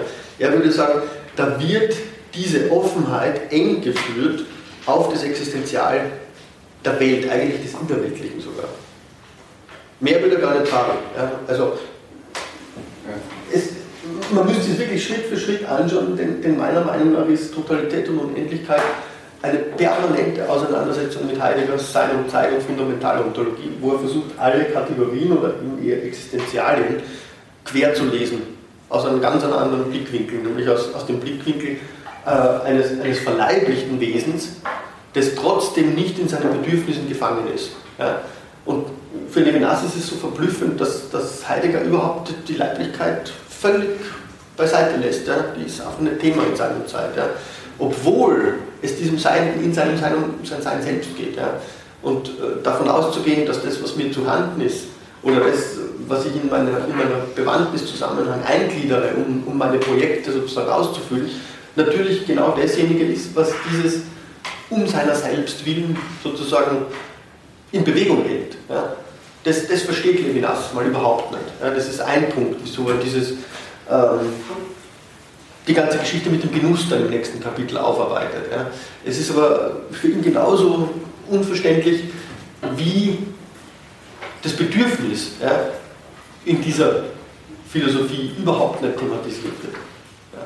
Aber wie gesagt, ich kann es nicht so machen, dass ich wirklich parallel Heidegger und Levinas lese, das wäre ein bisschen viel verlangt, aber das tut er eigentlich hier. Ja. Sie können es, wenn Sie, wenn Totalität und Unendlichkeit lesen, Schritt für Schritt ansehen, wie er die einzelnen Existenzialien da durchgeht. Ja. Und immer zu zeigen versucht, okay, wir haben hm, aus seiner Sicht mehrere Mängel, ja, denen sie Heidegger nicht stellt, vielleicht auch weil sie ihn nicht interessieren. Ja. Das kann man natürlich sagen. Das wäre und es ist ja nicht so, dass Heidegger beispielsweise die Frage der Leiblichkeit nicht interessiert hätte. Also die Zolikona-Seminare die widmen sich genau der Frage der Leiblichkeit. Ja. Ähm, nur komischerweise in dieser Existenzialanalytik von Sein und Zeit herrscht einfach Schweigen diesbezüglich. Ja. Und Levinas würde sagen, genau weil er das nicht tut, weil er die Leiblichkeit und mithin die Bedürftigkeit nicht thematisiert, kann er auch davon absetzend nicht sowas wie das Begehren denken. Ja. Das, das ist sein Punkt, mehr nicht. Ja.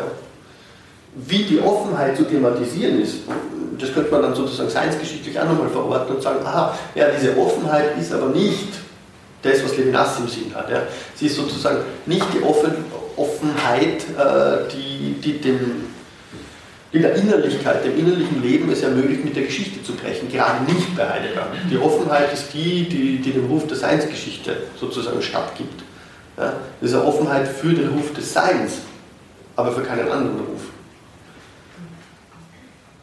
Aber das wäre wiederum nur eine Schiene. Ja? Also es gibt sehr, sehr viele Möglichkeiten, die beiden jetzt da wirklich intensiver ins Gespräch zu bringen. Müsste man tun, kann ich aber nicht wirklich. Ja?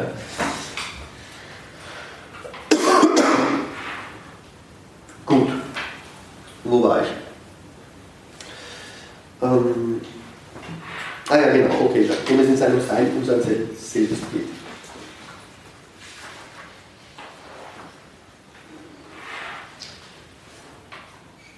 Levinas sagt also, wir haben auf Seite 80,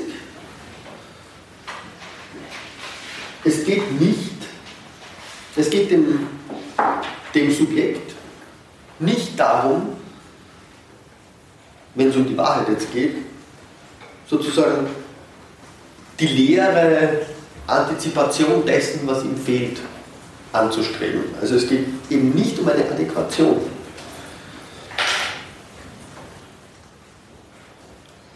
Wahrheit zu suchen und sozusagen zu realisieren, besteht im Gegenteil darin, in einer Beziehung zu stehen, obwohl mir nichts fehlt. Sie finden das auf Seite 80 und 81.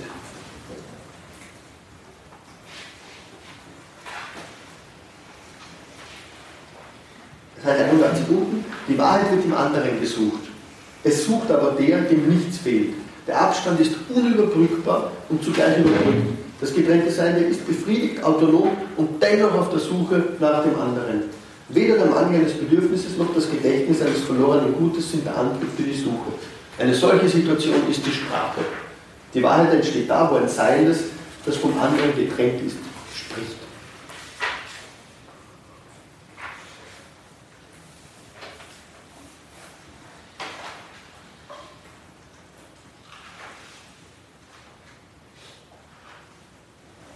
Also nochmal, wie es hier dann ganz, ganz eng zusammenfasst, Wahrheit als Entbergung gegen Heidegger gedacht, wäre nur eine einfache Konsequenz unseres in der Welt sein. Es wäre eine Funktion unserer Verwurzelung im Seienden, in der Weise, in der wir unsere Entwürfe realisieren, unsere Projekte durchführen. Auf Seite 79 gehen wir nochmal kurz zurück. Die Wahrheit Hier entgegen den Thesen der Philosophie der Existenz gedacht, achte Zeile, entgegen den Thesen der Philosophie der Existenz gedacht, lebt dieser Kontakt nicht von einer vorherigen Verwurzelung im Sein. Die Suche der Wahrheit entfaltet sich in der Erscheinung der Formen. Das Merkmal, das die Formen als solche unterscheidet, ist nichts anderes als ihr Erscheinen auf Abstand. Die Verwurzelung, eine ursprüngliche vorausgehende Bindung, würde die Teilhabe als eine der herrschenden Kategorien des Seins aufrechterhalten aufrechterhalten. Der Begriff der Wahrheit dagegen zeigt das Ende dieser Herrschaft an. Teilhaben ist eine Weise, sich auf das andere zu beziehen, sein Sein so zu haben und es so zu vollziehen, dass in keinem Augenblick und nirgends die Berührung mit ihm verloren geht. Dazu ist die Voraussetzung, dass ein Seiendes, auch wenn es Teil des Ganzen ist, es dennoch sein Sein aus sich selbst hat.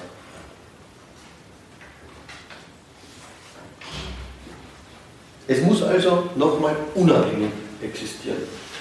Nur dann ist Wahrheit in diesem radikalen Sinn, den Levinas andenkt, denkbar.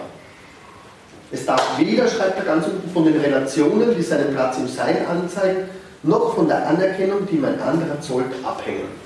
Das wären die beiden Eckpfeiler klassischer Wahrheitsverständnisse. Genau das ist es nicht. Weder Anerkennung noch Relationalität.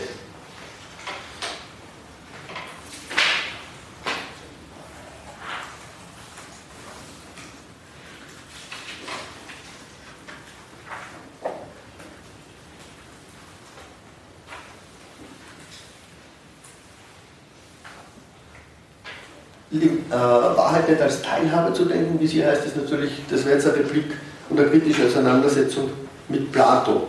Ja. Bei Plato beispielsweise, schreibt Levinas, entwickelt sich sozusagen die Suche nach der Wahrheit in der Erscheinung der Formen, was wir oben gesehen haben, gehört haben. Aber diese Erscheinung realisiert sich genau in ihrer Epiphanie, in einer Distanz. Ich habe an ihnen nicht teil, wenn ich sie wahrnehme. Die sind bereits realisiert worden, diese Formen, die Ideen. die Beziehung desjenigen, der wissen will, des Metaphysikers mit dem, was er wissen will, ist hingegen nicht eine Teilhabe am Gewussten. Das ist Levinas Punkt. Es ist also nicht eine Beziehung, in der irgendwo, auf irgendeine Weise, wie zum Beispiel in Platon dachte, ich das Gewusste werde, in irgendeiner Form. Ja. Das ist genau die Idee der Teilhabe.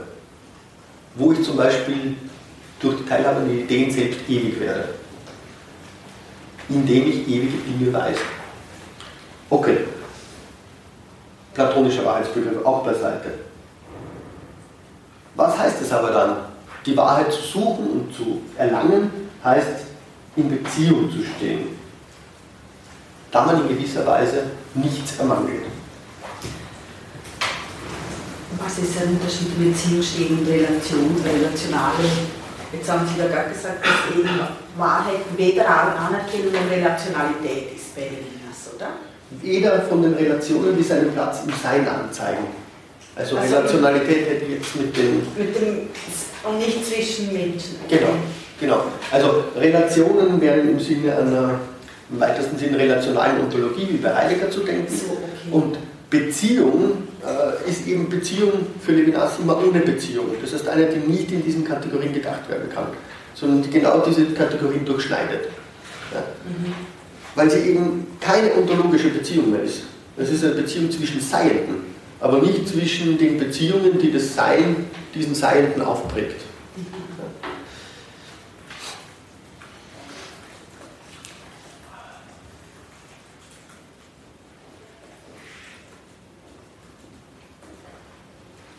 Was ist also diese Beziehung?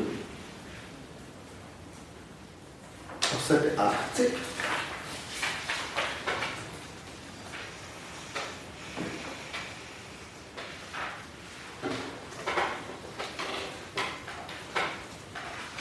Ganz unten schreibt er, die Konversion der Seele zur Exteriorität, Konversion ist ja wiederum theologisch-religiöser Begriff, oder zum absolut anderen oder zum Unendlichen, kann nicht aus der Identität dieser Seele abgeleitet werden. Denn sie ist nicht nach dem Maß dieser Seele. Also er greift wiederum die Idee des Unendlichen damit natürlich auf. Die Idee des Unendlichen geht daher weder vom Ich aus, noch im Ich von einem Bedürfnis, das die Lehre des Ich genau bestimmen würde. Bei der Idee des Unendlichen geht die Bewegung vom Gedachten aus und nicht vom Denker. Sie ist die einzige Erkenntnis, bei der diese Inversion vorkommt, Erkenntnis ohne a priori. Oder wie er früher mal gesagt hat, Erfahrung schlechthin. Deswegen schreibt er, die Idee des Unendlichen offenbart sich im starken Sinne des Wortes.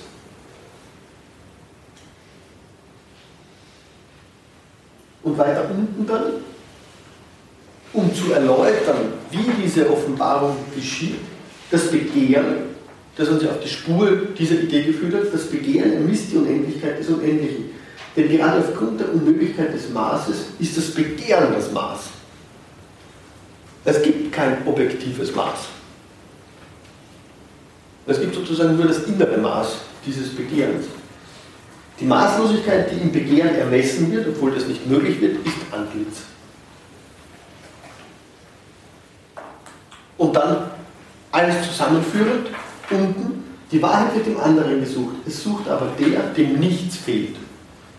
Der Abstand ist unüberbrückbar und zugleich überbrückt. Das getrennte Sein ist befriedigt, autonom und dennoch auf der Suche.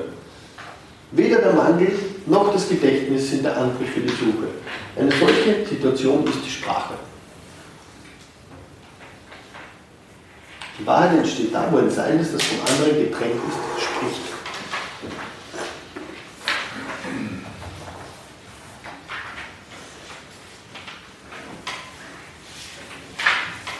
Also wiederum ist die entscheidende Unterscheidung, wie Levinas schon vorher festgehalten hat, diejenige zwischen Begehren und Bedürfnis. Das Begehren ist sozusagen eine Aspiration, eine Neigung, die vom Begehrenswerten her beseelt wird. Sie hat den Ursprung in ihrem Objekt, in ihrem Gegenstand.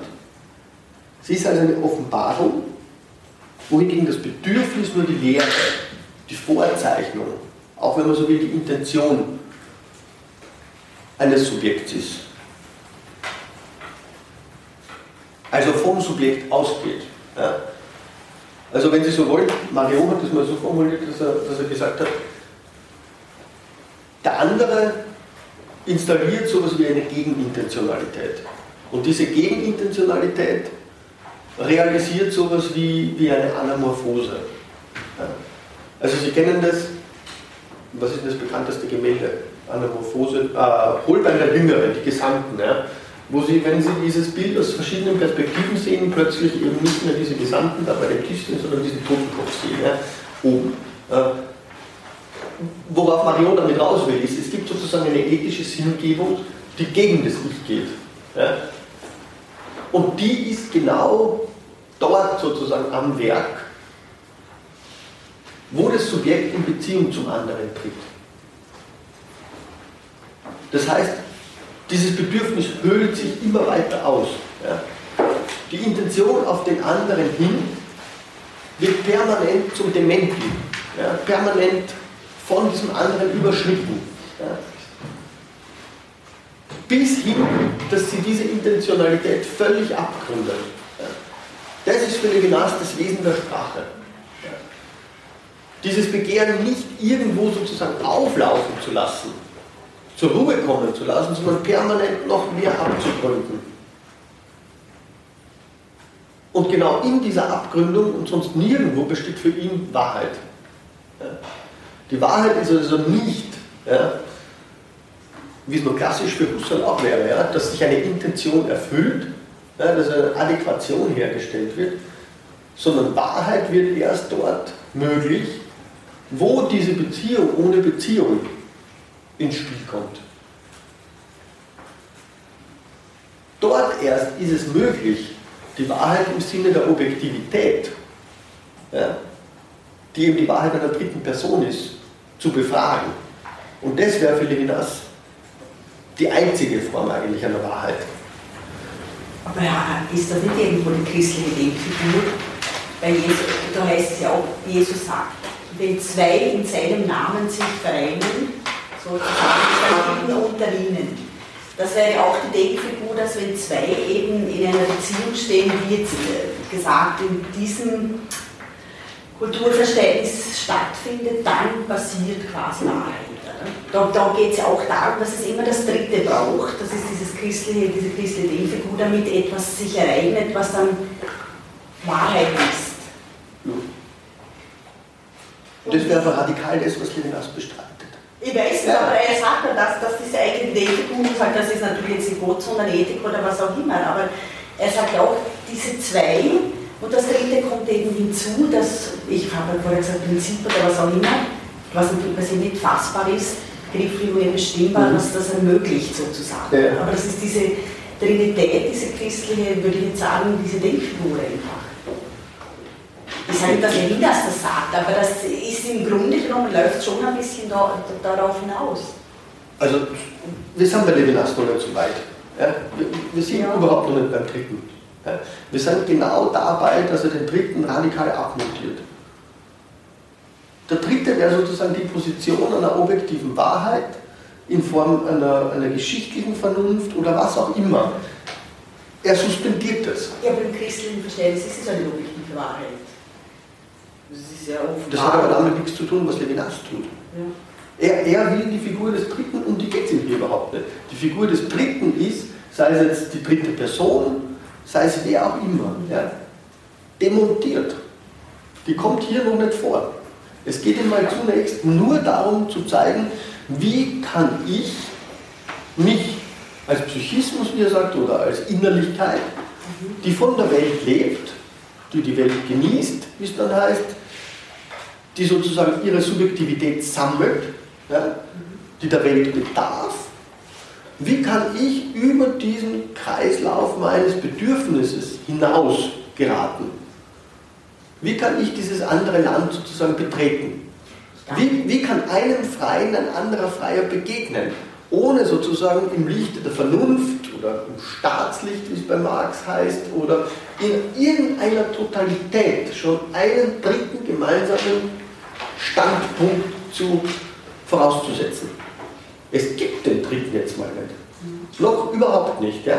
Die Frage ist, ist es überhaupt möglich, dass eine solche Innerlichkeit auf irgendeine Weise mit anderen in Beziehung treten kann? Das ist, das ist die einzige Frage jetzt mal. Ja. Und wenn er, die, wenn er die Wahrheit hier problematisiert, dann ist es eben die Wahrheit im Sinne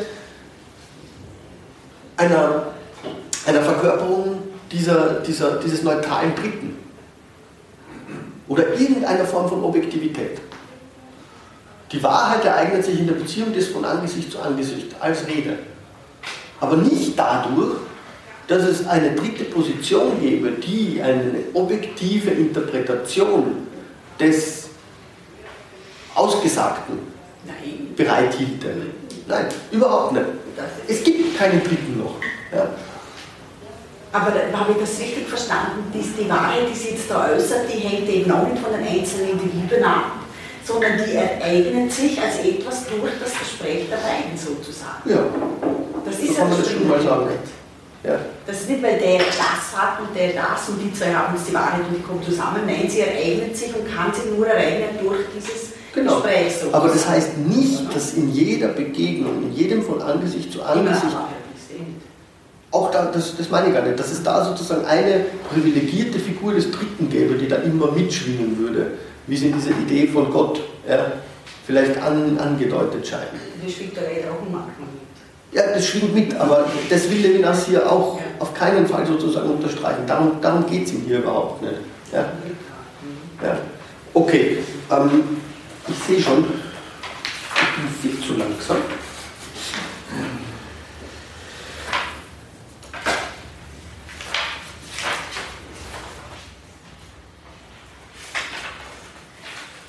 Ich gehe vielleicht vor, halten wir das so ganz, ganz knapp fest. Ja? Dieses Motiv der Wahrheit. Ja? Ähm,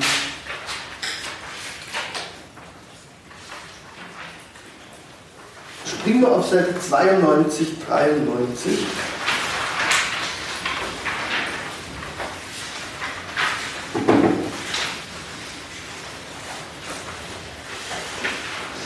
Wo er schreibt, es geht jetzt um die nähere Spezifizierung dieser Beziehung als Rede, beziehungsweise dann als Diskurs und was der Diskurs darüber hinaus.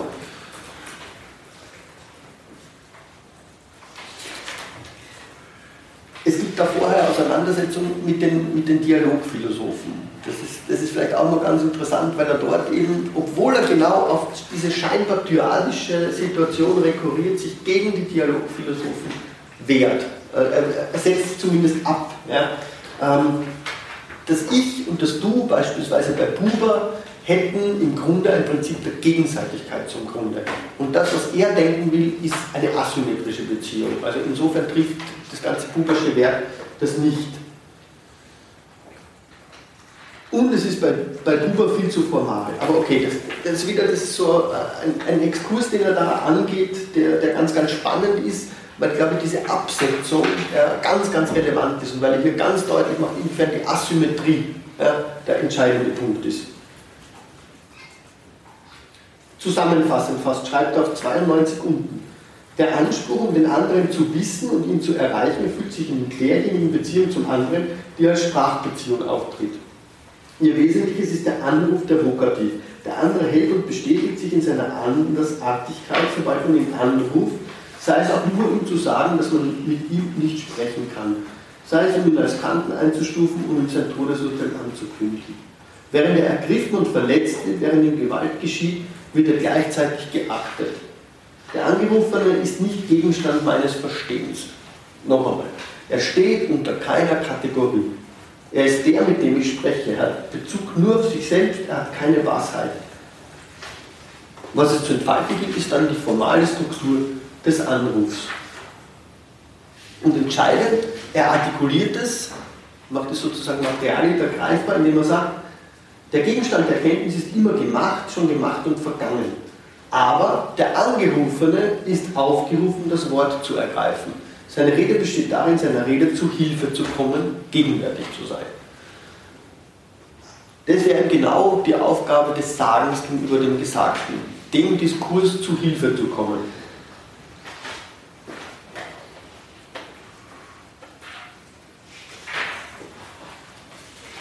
Wort bringt in dem Zusammenhang allerdings auch etwas, was problematisch ist. Sie haben es vielleicht vorher mit der Unterweisung schon im, im, im Hinterkopf gehabt. Mit, mit dem Wort gleich ursprünglich ist die Möglichkeit sozusagen ähm,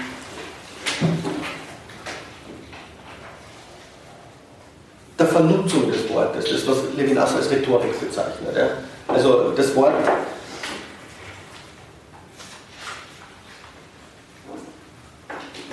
das dem anderen die Interpretation eigentlich vorschreibt, die er gibt. Oder dass eine spezifische Interpretation nur des anderen zulässt. In dem Sinn ist das Wort oder der Diskurs Gegenteil der Rede. Anzuerkennen also, dass der andere seine eigene Interpretation dieser oder jener Situation, in der ich spreche, hat, bedeutet anzuerkennen, dass der andere frei ist, der Freie. Er befindet sich nicht unter meiner Herrschaft. Levinas auf Seite 95 schreibt,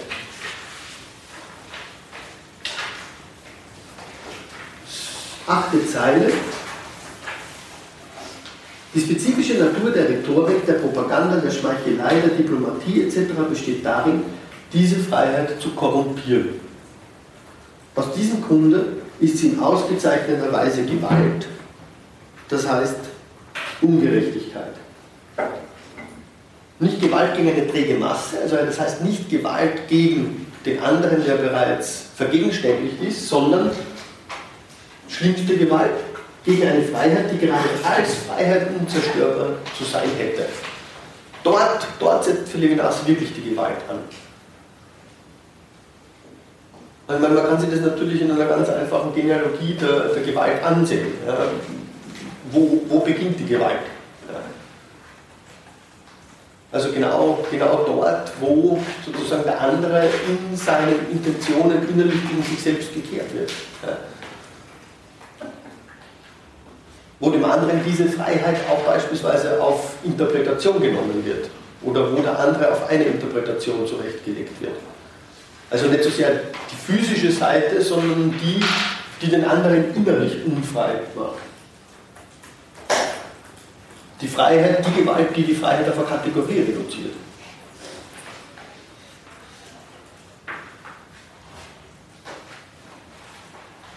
Also manipuliert wird hier der andere, wenn man so will, in seiner Andersheit in der Propaganda.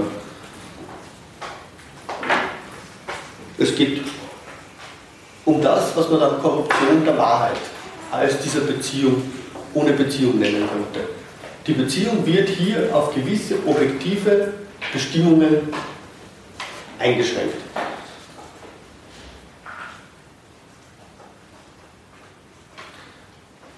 Auf Seite 97 gibt Levinas dann eine sehr gute Zusammenfassung der Rede. Nach der Marginalie. Die Gesprächspartner stehen nicht auf einer Stufe. Hat die Rede die Wahrheit erreicht, so ist sie Rede mit einem Gott, der nicht unser Mitknecht ist. Die Gesellschaft fließt nicht aus der Betrachtung des Wahren, die Wahrheit wird möglich durch die Beziehung mit dem anderen, unserem Meister. So ist die Wahrheit verknüpft mit der sozialen Beziehung, die Gerechtigkeit ist. Die Gerechtigkeit besteht darin, im anderen meinen Meister anzuerkennen. Die Gleichheit zwischen Personen bedeutet für sich allein nichts, sie hat einen wirtschaftlichen Sinn. Sie setzt das Geld voraus und beruht auf der Gerechtigkeit. Gerechtigkeit besagt, jedem ist der andere der Nächste. Sie erkennt seinen Vorrang, der ihm als anderen zukommt und seine Herrschaft an.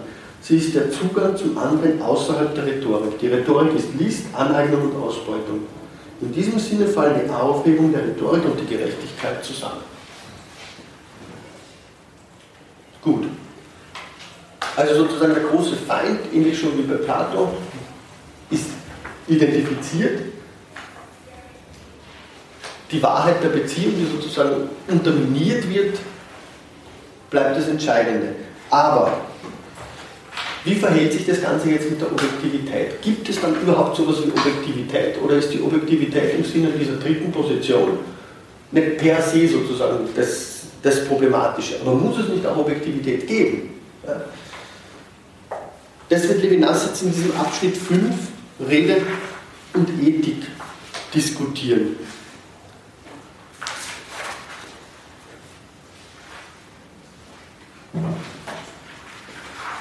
Denn ganz klassisch, ja, ähm, Einverständnis wird nicht nur durch Rhetorik oder Ideologie oder Propaganda hervorgerufen. Ein ganz, ganz einfacher Weg, um Einverständnis hervorzurufen, beruft sich auf die Vernunft. Vernunft verstanden als universales Denken. Levinas schreibt jetzt aber auf Seite 98, Ende des ersten Absatzes, ein universales Denken verzichtet auf Kommunikation. Eine Vernunft kann für eine Vernunft keine andere sein. Wie kann eine Vernunft ein Ich und ein anderer sein, da ihr Sein selbst darin besteht, auf die Singularität zu verzichten? Und weiter unten, die getrennten, getrennten Denker werden vernünftig nur in dem Maße, das ist bei der Marginalie, in dem ihre persönlichen und besonderen Denkakte Momente dieser einzigen und universalen Rede werden.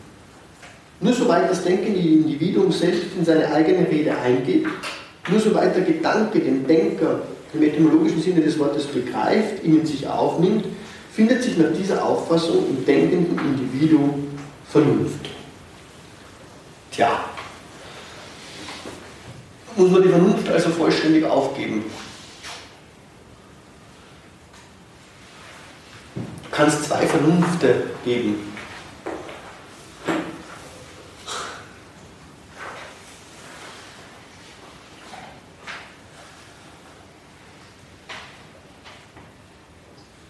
Sprache bestünde also, wenn man dem folgt, lesen wir auf Seite 99 darin, das andere zu unterdrücken, indem sie es mit demselben harmonisiert.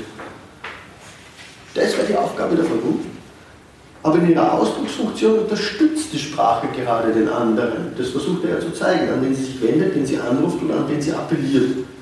Gewiss besteht sie nicht darin, den anderen als vorgestelltes oder gedachtes Seiendes anzurufen. Aber eben darum stiftet die Sprache eine auf das Subjekt-Objekt-Verhältnis nicht zurückführbare Beziehung die Offenbarung des anderen. Nur im Rahmen dieser Offenbarung kann sich die Sprache als System von Zeichen konstituieren. Also, Schlussfolgerung, beziehungsweise wieder Zurückgang auf den Punkt der Pluralität.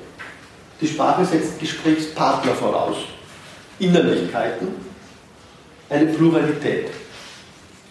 Was aber wäre jetzt genau sozusagen die, die, die Vergemeinschaftung dieser Innerlichkeiten? Vollzieht sich die im Licht der Vernunft oder wie vollzieht sich die?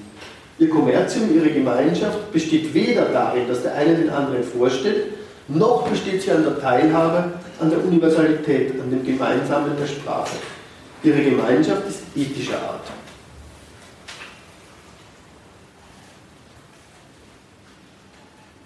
Das heißt, die Sprache, wie es dann formuliert, steht in der Transzendenz des anderen. In dieser Erfahrung des radikal Fremden. Das radikal Fremde besagt aber genau, wie er zuerst sagte, dass der Fremde, der andere frei ist.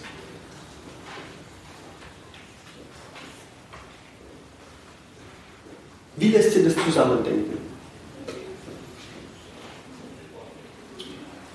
Lässt sich das zusammendenken?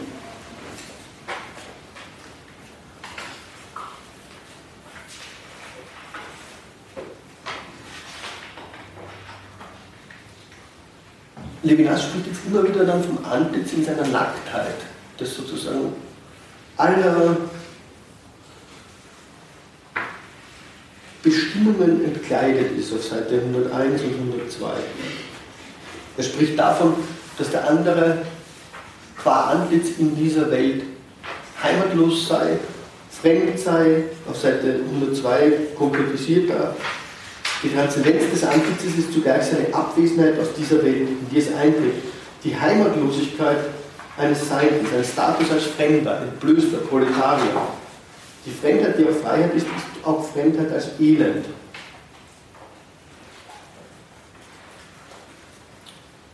Diese Nacktheit des Antlitzes, er verwendet dazu das Cut-Auto, das rein von sich selbst her bedeutet, ist eine Misere.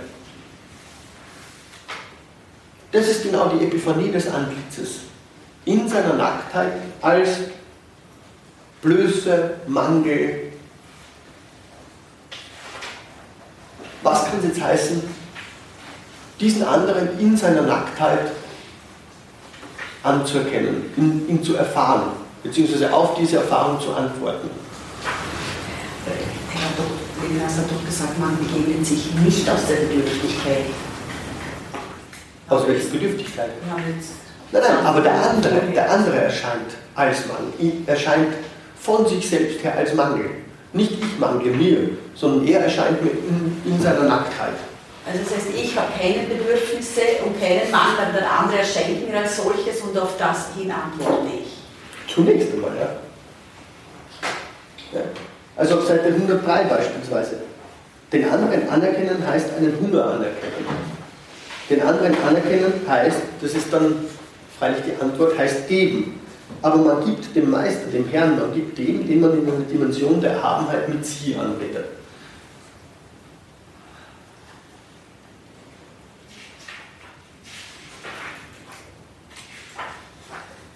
Das heißt, diese Gegenwart des anderen in seiner Armut in seiner Nicht-Identifizierbarkeit gleichzeitig. Diese Nicht-Identifizierbarkeit bedeutet als Armut. Das ist genau die, die Epiphanie des Antlitzes, die sich nicht sozusagen in irgendwelchen Kategorien festmachen lässt, aber gleichzeitig in dieser Blöße, ja, sie lässt sich nicht durch irgendwas beschreiben und deswegen ist sie Armut. Ja, sie ist nicht Armut als Mangel an, ja, sondern sie ist Armut in ihrer Nicht-Identifizierbarkeit die dann natürlich in diesen konkreten Figuren, von Levinas jetzt angesprochen wird. Aber zunächst mal ist die Nacktheit ja keine Nacktheit an die Wand. Ja? Das, das, das, ist natürlich ganz klar. Ja? Also so funktioniert es nicht. Ja? Das ist, also man könnte das Gleichnis des guten Samariters hernehmen. Ja? Es, es, ist sozusagen nicht genau das Fehlen der Kleidung, die Levinas jetzt mal im Auge hat, ja? sondern es ist diese Tatsache, dass dieser andere erscheint, sozusagen durch die Formen durchbricht, durch alle Formen, mit denen ich ihn sozusagen zu verstehen versuche, durch alle diese Formen durchbricht und sie in keinen dieser Formen von mir vereinnahmen lässt. Darin ist er nackt. Ja? Darin ist er über alle diese Formen hinaus. Darin ist er sozusagen bloß. Ja? Und trotzdem muss ich ihm geben. Ja? Ich kann ihm nicht mit leeren Händen entgegentreten. Wie kann ich ihm geben? Was kann ich ihm geben? Ich habe diese Innerlichkeit verstanden als Reichtum, als, als Bedürfnislosigkeit, als die Fähigkeit eben nicht bestimmt zu sein von einem, größ von einem anderen, größeren Ganzen etc. Und das ist eine völlig andere. Der andere hat ja auch diese Innerlichkeit. Der andere hat auch diese Innerlichkeit, ja. das stimmt, ja. Aber die Innerlichkeit, meine Innerlichkeit ist natürlich ein Reichtum, aber meine Innerlichkeit. Aber die des anderen nicht. Äh, sie erscheint mir nicht als solche. Die, meine Innerlichkeit ist eigentlich in der Selbsterhaltung meines Ichs dient. Ja? Und Levinas sagt dann, angesichts dieser Blöße, in der mir der andere erscheint, erscheint mir das Ich ja, als hassenswert, als Usurpation, ja, als Ich. Ja? Äh, es ist sozusagen genau diese diese immer schon geschehene äh, Besetzung meines Platzes an der Sonne, ja, die angesichts dieser Blöße des anderen sozusagen schlagend wird. Das heißt, die Innerlichkeit, in der sich das Ich identifiziert, erscheint dem Ich, und das ist bei ihm jetzt nicht psychoanalytisch oder psychopathologisch gemeint, als hassenswert, ja, sondern einfach als als das, was dem anderen sozusagen, wie er das später formuliert, schon den Bissen Brot aus dem Mund eigentlich genommen hat.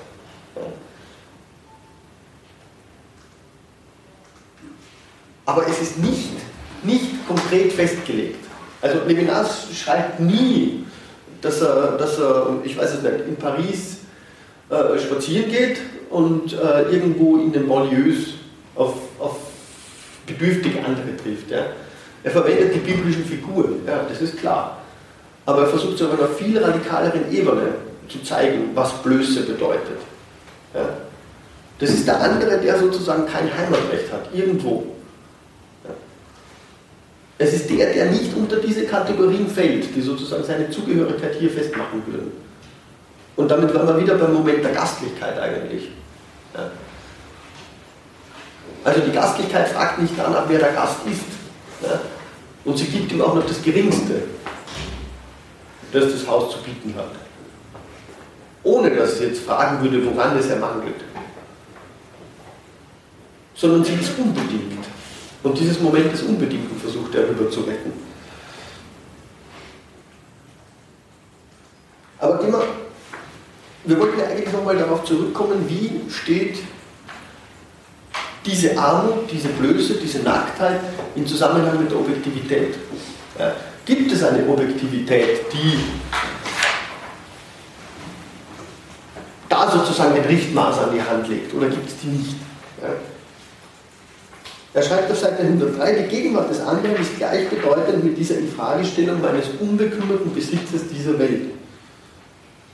Und er geht jetzt zurück auf die Innerlichkeit. Bereits die Konzeptualisierung des Sinnlichen hängt zusammen mit diesem Schnitt ins Leben meiner Substanz, meines Hauses, hängt damit zusammen, dass mein Eigentum einem anderen zukommt.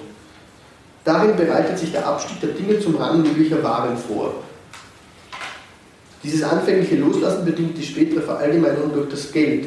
Diese Konzeptualisierung ist die erste Verallgemeinerung und die Bedingung der Objektivität. Objektivität und Abschaffung des unveräußerlichen Eigentums fallen zusammen, was die Epiphanie des anderen voraussetzt. So stellt sich erst das ganze Problem der Verallgemeinerung als ein Problem der Objektivität. Das Problem der allgemeinen und abstrakten Idee kann nicht eine fertig konstituierte Objektivität voraussetzen. Und das ist, das ist glaube ich, ein ganz, ganz entscheidender Punkt. Ja.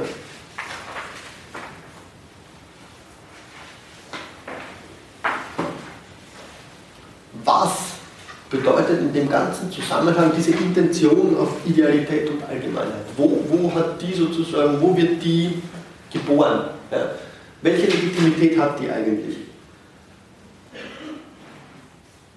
Und Levinas These hier ist, das Allgemeine des Objekts, diese, diese Allgemeinheit, die gestiftet wird, ist das Korrelat der Großmut des Subjekts. Das, der Großmut, der Generosität. Also alles das, was über den Egoismus, über den einsiedlerischen Genuss, wie er schreibt, hinausgeht. Hinaus zum anderen. Das also das Eigentum des Genusses sprengt. Und damit etwas eröffnet, was er die Gemeinschaft der Güter der Welt nennt. Auf Seite 104, unten bei der Marginalie, den anderen anerkennen heißt also, ihn durch die Welt der besessenen Dinge erreichen. Aha, okay. Das ist ein ganz, ganz ein gewaltiger Schritt, den er hier macht. Aber zugleich durch die Gabe, die Gemeinschaft und die Universalität stiften. Die Sprache ist universal, weil sie der eigentliche Übergang vom Individuellen zum Allgemeinen ist. Weil sie Dinge, die mir gehören, dem anderen anbietet. Sprechen heißt, die Welt gemeinsam machen, Gemeinplätze schaffen. Die Sprache bezieht sich nicht auf die Allgemeinheit der Begriffe, sondern legt das Fundament für einen gemeinsamen Besitz. Sie schafft das unveräußerliche Eigentum des Genusses ab.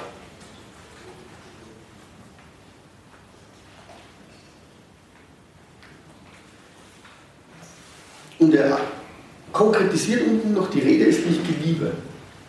Transzendenz des anderen, die seine Eminenz, seine Erhabenheit, seine Ehrlichkeit ausmacht, umfasst in ihrer konkreten Bedeutung sein Elend, seine Heimatlosigkeit und das Recht, das ihm als Fremden zukommt.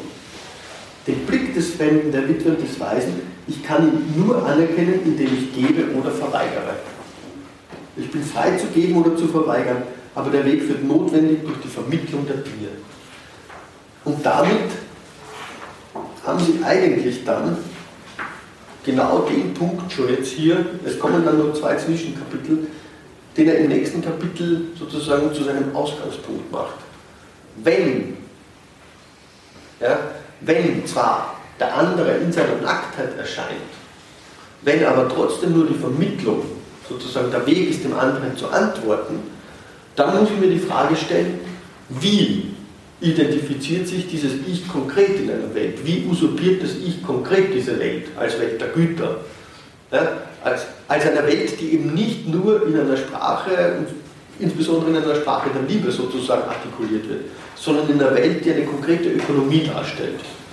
Also mit Dingen meint er nicht keine Dinge? Ja. Ausschließlich oder auch?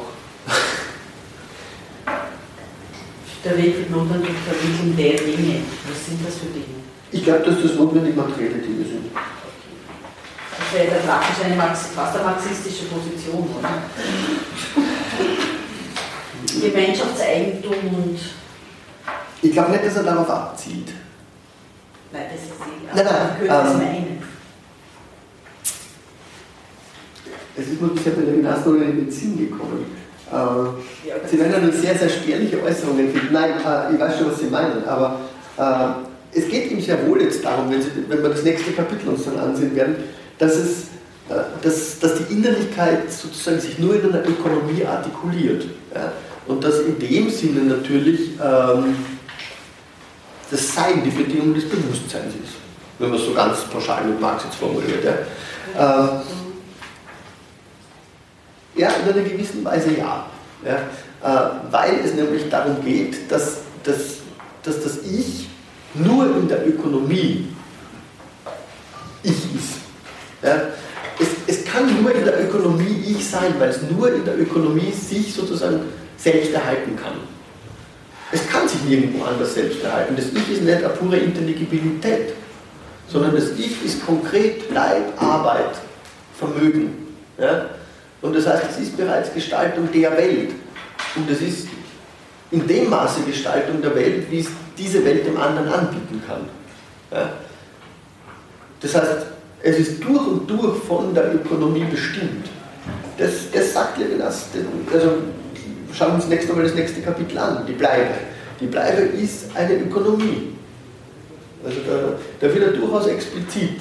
Die Frage ist nur, was bedeutet es, ja, sozusagen jetzt davon ausgehen zu müssen, ich habe jetzt in dem Kapitel sozusagen mal relativ basal, wenn man von Levinas argumentiert, ich habe mal die Möglichkeit der Rede aufgewiesen. Ich habe aufgewiesen, dass die Rede die einzige Möglichkeit ist, eine Pluralität diesseits der Totalität zu installieren. Es ist kein Jenseits, in dem irgendwas möglich wird, es ist wirklich das Diesseits. Es ist das Diesseits jeder Welt, in der sich die Innerlichkeiten selbst erhalten. Eben Ökonomie und ich glaube, es trifft durchaus zu. Ja. Es, er, er, geht sozusagen nicht in die Nuancen, in die Marx geht. Ja. Es geht ihm nicht um Warenlehre, es geht ihm nicht um Mehrwert, es geht ihm darum, dass die Ökonomie eine konkrete ist, für jede Innerlichkeit. Es geht ihm nicht darum, dass die Ökonomie sozusagen äh, die Form der Artikulation einer Warengesellschaft darstellt. Ja. Und ob die jetzt zu ihren eigenen Aporien führt oder nicht, ist ihm völlig egal. Es geht darum, dass der Einzelne in Form einer solchen Ökonomie sich selbst erhält und dass er gleichzeitig die Möglichkeit hat, mit dem anderen zu sprechen. Was resultiert daraus für die Möglichkeit einer Beziehung zum anderen? Die Möglichkeit, dem anderen diese Welt zu geben. Ja? Das tut die Sprache. Sie bietet, ja, er spricht von der Sprache, er spricht nicht davon, dass sie dem anderen Almosen gebe, beispielsweise. Er spricht davon, dass die Sprache dem anderen eine andere Welt gibt. Das macht einen großen Unterschied, ja? aber es ist trotzdem nur im Hintergrund einer Ökonomie zu denken. Und das, das scheint mir das ganz, ganz Entscheidende zu sein, äh, das Levinas jetzt vorhat. Nämlich zu zeigen, wie artikuliert sich für jedes Subjekt sozusagen die Bleibe seiner Innerlichkeit. Die Innerlichkeit ist, die kann normalisierend sein. Ja? Das, das sagt überhaupt nichts über soziokulturelle Verortung von Innerlichkeit. Das, es geht nur darum, dass sich dieses für sich selbst artikulierende Geschehen einer Innerlichkeit in einer Art und Weise integriert, die es ihm gleichzeitig möglich macht, sich nicht nur um sein Sein selbst zu sorgen. Und das ist deswegen möglich, weil es die Sprache gibt. Die Sprache im Sinne einer Beziehung, die ihm eine Pluralität ins Werk setzt. Eine Pluralität, die an keiner übergreifenden Intention hängt. Da geht es nicht um Gesellschaftsvertrag, da geht es um gar nichts. Levinas wird so weit nicht mal gehen. Wir sind nicht sozusagen dazu gezwungen, uns zu vergemeinschaften, weil wir des anderen Feind und Wolf sind, sondern zunächst sind wir mal Sprechende, die sich aufgrund ihrer Pluralität in dieser Möglichkeit befinden. Ja. Wir können überhaupt nur dem anderen den Krieg erklären, würde gegen Hobbes sagen, weil wir zunächst mal im Frieden leben. Das ist ein ganz anderer sozialphilosophischer Ansatz dann oder politisch-philosophischer Ansatz, den Levinas fährt. Aber der Ausgangspunkt ist eben dieses bedürftig begehrende Wesen, dem sich in der Sprache die Möglichkeit bietet, mit dem anderen nicht nur zu sprechen, sondern dem anderen zu geben. Und das, das ist, glaube ich, die, die, ganz, äh, die ganz, ganz entscheidende Perspektive, die wir uns genauer ansehen werden müssen. Was gibt Sprache? Okay, gut. Wir sind nicht wirklich durchgekommen, äh, das nehme ich auf meine Kappe und werde ein bisschen weniger vorbereiten. Ähm, ich mache vielleicht ganz kurz am Anfang der nächsten Stunde noch ganz, ganz kurz äh, einen Ausflug zu den Abschnitten, die wir jetzt nicht mehr fertig gemacht haben. Aber an sich würde ich dann gerne das nächste Kapitel aufgreifen, ähm, weil mir eben diese Sache der Ökonomie so wichtig scheint und der Bleibe und des Genusses. Also das heißt Kapitel 2 Innerlichkeit und Ökonomie und äh, ich werde dann auf jeden Fall versuchen, dass man die Antiphänomenalität des Antlitzes auch schon äh, sozusagen das nächste Mal mit hineinnehmen. Dazu haben wir jetzt eh schon einiges gehört. Ähm, also Kapitel 2 möchte ich auf jeden Fall ganz, ganz fertig kriegen nächste Woche. Plus noch ein bisschen Fehlendes von heute. Am Freitag, ja, freilich. Gut, und zwar, was hat sie gesagt? Hörsaal 3e, glaube ich. Hörsaal rein. Gut, danke heute.